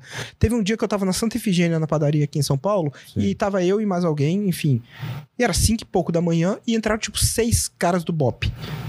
E tinha um deles, mas assim, seis. Santa Etienne. Santa Etienne, perdão. Ah, Ah, Santa Efigênia é da. É, não, tá, tá, eu tá. estranho. E você tá às 5 da manhã na Santa Efigênia, É, temos um porra. problema. É. E, enfim, é, e Santa Etienne, exato, na padaria, e entraram esses cinco caras do Bob, mas cinco armários, cinco, dois metros, cada, cada cara assim, mal que o outro, e um deles era 100% careca e a cabeça dele tava brilhando. Sabe aquele careca que brilha? Tem que dá uma.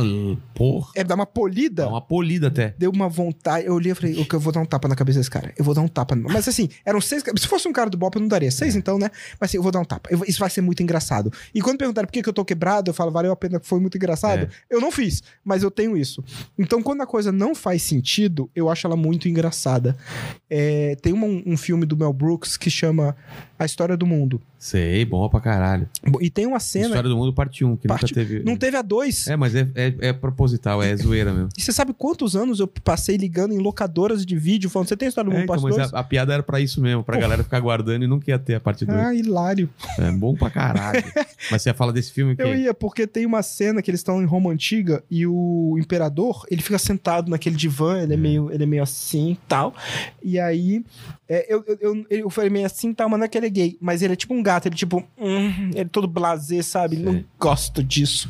E aí, toda vez que ele levanta, por qualquer motivo, quando ele senta, ele senta em cima de alguma coisa. Então, tipo assim, ele tá. Você lembra disso? Porque ele tá aqui assim, ó. Não Ele, lembro. não, faz isso, faz isso. Aí ele senta, ele. "Ai, lava isso! Mas, tipo assim, das duas, uma. Ou ele tava sentado isso sempre, ou alguém ficava colocando essa merda, e na última cena tá rolando uma briga. Ele pega eles, mata eles, prendam eles. Aí ele senta, aí fala, Ué! aí vem ter um pato. Ele, lava isso! Ele se- sentou num pato. E o caralho, que coisa incrível. Cara, era muito aleatório esse filme. É, velho, é que nem Top Secret. Já viu Top Secret? Claro, pô, Lógico. meus filmes, o filme de comédia preferido. Eu acho um dos mais geniais que eu Cara, já vi. Eu também acho. Tem uma e eu adoro coisa que não faz sentido no sentido de não precisa explicar. Então, tipo assim, tem uma cena que os dois estão se passa na, na Alemanha, não sei se é nazista ou, ou comunista. É, que é, nazista. Enfim, eles estão lutando, eles estão fugindo do inimigo e tal. E aí o cara passa e, e, tipo assim, tá tendo uma conversa seríssima com a namorada sobre o futuro e eu te amo e tal. E atrás tem uma estátua de um pombo gigante. e Tô aí, ligado. enquanto eles estão falando um diálogo mega sério, atrás vem um cara de paraquedas, É.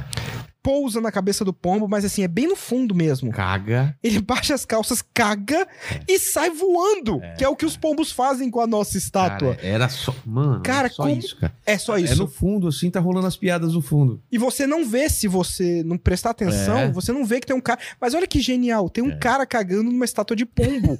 É muito bom. Isso é muito incrível, sabe? Eu sinto falta desse tipo de, de E humor humor. nonsense, né? É super nonsense e tipo assim, e de certa forma é menos idiota, porque hoje em dia as pessoas pressupõem que todo mundo é idiota e que você não pode falar outra coisa porque a pessoa vai fazer. É. Entende? É que nem o. Não, essa eu não vou falar porque essa vai criar problema. Então eu vou ficar Ah, tá. calado. Então Eu tá. falo depois pra você. Tá bom. A terceira pergunta é pra mim. Você tem uma questão da vida, alguma, alguma dúvida que nunca foi respondida? Eu vou tentar responder. Aliás, eu vou responder. Então me responde, por favor, porque eu não tenho. Eu não sou um cara que tem muitas dúvidas, Tá. Mas assim, eu não. é, é, Você sabe que eu fiz filosofia? Não, não. UNB eu fiz, fiz anos de filosofia da faculdade. Porra. Eu não tenho muitas dúvidas do tipo. Fui expulso. Mas eu não terminei o curso. Talvez porque eu não tivesse dúvidas o É. suficiente. Mas assim, eu não tenho essas dúvidas de onde viemos, pra onde vamos, qual o sentido da vida. Mas tem uma coisa que eu não consigo entender que talvez, Vila, por favor, me ajude. É. Por quê? Por que caralhos tem gente que bota o feijão embaixo do arroz? Qual é a lógica dessa merda? Porque, tipo assim, você bota o feijão no prato, o feijão vira uma sopa. E aí o, e o arroz fica um bolo de sopa. Por que, que você bota o arroz e bota o feijão? O, o arroz absorve o caldo e o feijão fica aqui. Você quer que eu responda isso? Eu, eu quero. Porque essas pessoas, olha no meu olho aqui, essas pessoas estão certas, porque eu faço isso também. Ah, não. Pau no seu Faço. cu. Você não. Você quer Faço. apertar minha mão? Não, Sim. isolamento social. Eu não, vou usar essa desculpa pra não. Toca aqui. Muito obrigado Eu pela não- presença. Eu sou esse cara que coloca o feijão por baixo do arroz. você acha um Caralho, absurdo tá muito também? errado isso. Tá, você, você acha que tá mandado embora já. Você concorda? Olha lá. muito obrigado por você estar até aqui. Curte esse Obrigado, vídeo. muito Se inscreve-. Você tem canal no, no. YouTube? Paulo Mansur, comediante umbandista. Então acha lá, se inscreve no canal. Valeu por vocês estarem aqui. obrigado. Até amanhã, mais sóbrio. Eu e o Mandíbula. Eu tô esquecendo as palavras. Mandíbula? Obrigado, Paulo. Obrigado. Valeu, valeu. valeu.